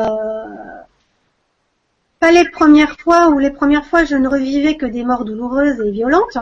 Sinon les fois suivantes c'était c'était des comment dire des choses que que je voyais euh, qui étaient en lien avec les situations actuelles. Donc ça me permettait de comprendre et d'avancer dessus. Ça peut être par l'hypnose. Didier en a déjà parlé. euh, donc, euh, donc voilà, l'hypnose spirituelle qui permet de commenter à. Hum, hum. Et Une vibra, euh, ceux qui n'ont pas vu la vibra, euh, euh, elle était euh, géniale. Le, conseil de la regarder. Ça peut être durant le sommeil, parce que pendant le sommeil, on, on- on reçoit pas mal d'enseignements. Donc parfois nos guides nous emmènent à des endroits où parfois on revit, euh, on revit des choses qui nous permettent de comprendre. On a les clés pendant notre sommeil. Il suffit, alors pour ça, il suffit de demander avant de s'endormir. On peut s'adresser à, à nos guides ou à notre âme ou à ce que, ce en quoi vous croyez dire voilà pendant pendant la nuit je voudrais euh, euh, je voudrais euh, avoir ma réponse. Je voudrais que demain matin en me, en me réveillant j'ai ma réponse. Donc euh, parce que des fois on se rappelle pas mais au réveil on, sait on a sa réponse. Et ça ça marche plutôt bien. L'explication. J'ai eu fait des régressions comme ça aussi durant mon sommeil. Ah bon? Oui. Donc euh, on sait que c'est on sait que c'est une régression parce qu'on a plein de détails, surtout des détails historiques, des détails architecturaux qu'on n'a pas normalement en rêve. Et, euh, et donc et on ressent les choses de façon euh, euh, vraiment con- consciente. Enfin même si on sait qu'on avait qu'on était en sommeil, enfin qu'on était en train de dormir, on le sent physiquement vraiment. Alors que quand on est en train de rêver, euh, à part si on a fait un cauchemar où on a le cœur qui bat à 100 à l'heure, mais mais sinon on sait très bien qu'on le vit pas vraiment dans notre corps. Hmm. Donc ça, ça peut euh, ça peut être euh, une, une piste. Euh, en s'écoutant, parce qu'en fait, on a déjà toutes les réponses en nous, et que et que si on sait écouter notre petite voix, eh ben on reçoit aussi euh, plein d'informations. Et puis ça peut être par la voyance. Il y a de la voyance qui est spécialisée euh, euh, sur le karma, ce qu'on a travaillé en ce moment. euh, et donc, euh, donc de la voyance spirituelle. euh, voilà, qu'est-ce que j'ai à travailler en ce moment euh, Qu'est-ce que je peux, vers quoi je peux aller comme outil Et ça peut être des pistes aussi. D'accord. Ensuite, euh, oui, j'avais, euh, j'avais, j'ai parlé des huiles essentielles, mais il y a les minéraux pour permettre euh, de nettoyer un certain nombre de choses. Euh, il y a l'opale, le cristal de roche, donc euh, qu'il faut programmer. Euh, la prochaine Vibra conférence ce sera sur les minéraux, donc euh, je parlerai euh, du fait de programmer un, un cristal. Euh, le quartz rose, le quartz rose, ça va être plus sur euh, euh, des, des blessures karmiques émotionnelles, donc par rapport à des gens. D'accord. Le cristal de roche, c'est assez, assez large. Le quartz opale aura, Le qui? Va travailler. Le Pardon? Quoi Le quartz opale aura. Aura. hein. Aura, ouais, comme Laura. Mhm. qui permettent euh, de remonter sur des vies antérieures et de faire des nettoyages euh, avec la lumière. Euh, et puis euh, j'avais aussi le quartz rutile, Ah, quartz cheveux de Vénus. Donc c'est du J'adore cristal de roche, du cristal de roche, pardon, avec des petits filaments euh, dorés dedans. Mhm. Et celui-là, il permet quoi? Il permet de remonter des, des vies antérieures et de nettoyer aussi euh, dans la lumière et l'amour. Donc, comment tu fais pour que ça marche Parce que Par j'en ai un peu. Une méditation et tu tiens le cristal avec toi et tu lui demandes de t'emmener à un endroit qui pose problème actuellement, euh, un, un nœud, un nœud, un blocage, et Mhm. de t'aider ensuite à le nettoyer. Donc si, si ça c'est plus difficile, on peut le faire pour, pendant le sommeil. On demande, euh, on demande à son cristal et puis ensuite on dort avec et il va travailler pendant la nuit. Ah, super. Voilà. Ensuite, ça peut aussi être euh, euh, si on ne sait pas si on a des armes, des traces d'armes sur soi, Mhm. on peut aussi demander et dire voilà, euh, si j'ai des traces d'armes sur moi, je demande à mes guides à les faire partir ou à mon âme de, de les nettoyer. Et puis ensuite, on fait un pansement de lumière dessus. Donc, on imagine que euh, là où on a des, des, des, des fissures, des failles, euh, euh, bah, ça fait des pansements de, de lumière et que, et que l'aura se referme et qu'on a une belle protection autour de nous. euh. Voilà, la visualisation, c'est très bien aussi. Mhm. Et pour ceux, euh, ceux qui savent faire avec le pendule, ils peuvent demander à leur pendule une photo d'eux et puis demande à leur pendule est-ce que j'ai est-ce que j'ai des traces d'armes, oui ou non? Et puis si c'est oui, bah montre-moi où. euh, et puis au fur et à mesure, je nettoie. Voilà. D'accord. Donc euh, la question comment finir avec son karma, eh ben j'ai déjà donné les réponses en travaillant la voie du milieu, en, en sachant s'écouter soi, en sachant écouter les autres, en parlant, en, en laissant notre cœur parler parce qu'il a toutes les réponses. Et euh, et quand on sent ce calme dont j'ai parlé, que quand on a une décision à prendre, on sait que c'est telle décision qu'on doit prendre et on sent qu'il y a le, qu'on est dans le calme, c'est que là on est juste et qu'on peut y aller, ça va pas créer de karma, euh, en tout cas de, de karma négatif euh, à retravailler derrière. Donc beaucoup se faire confiance.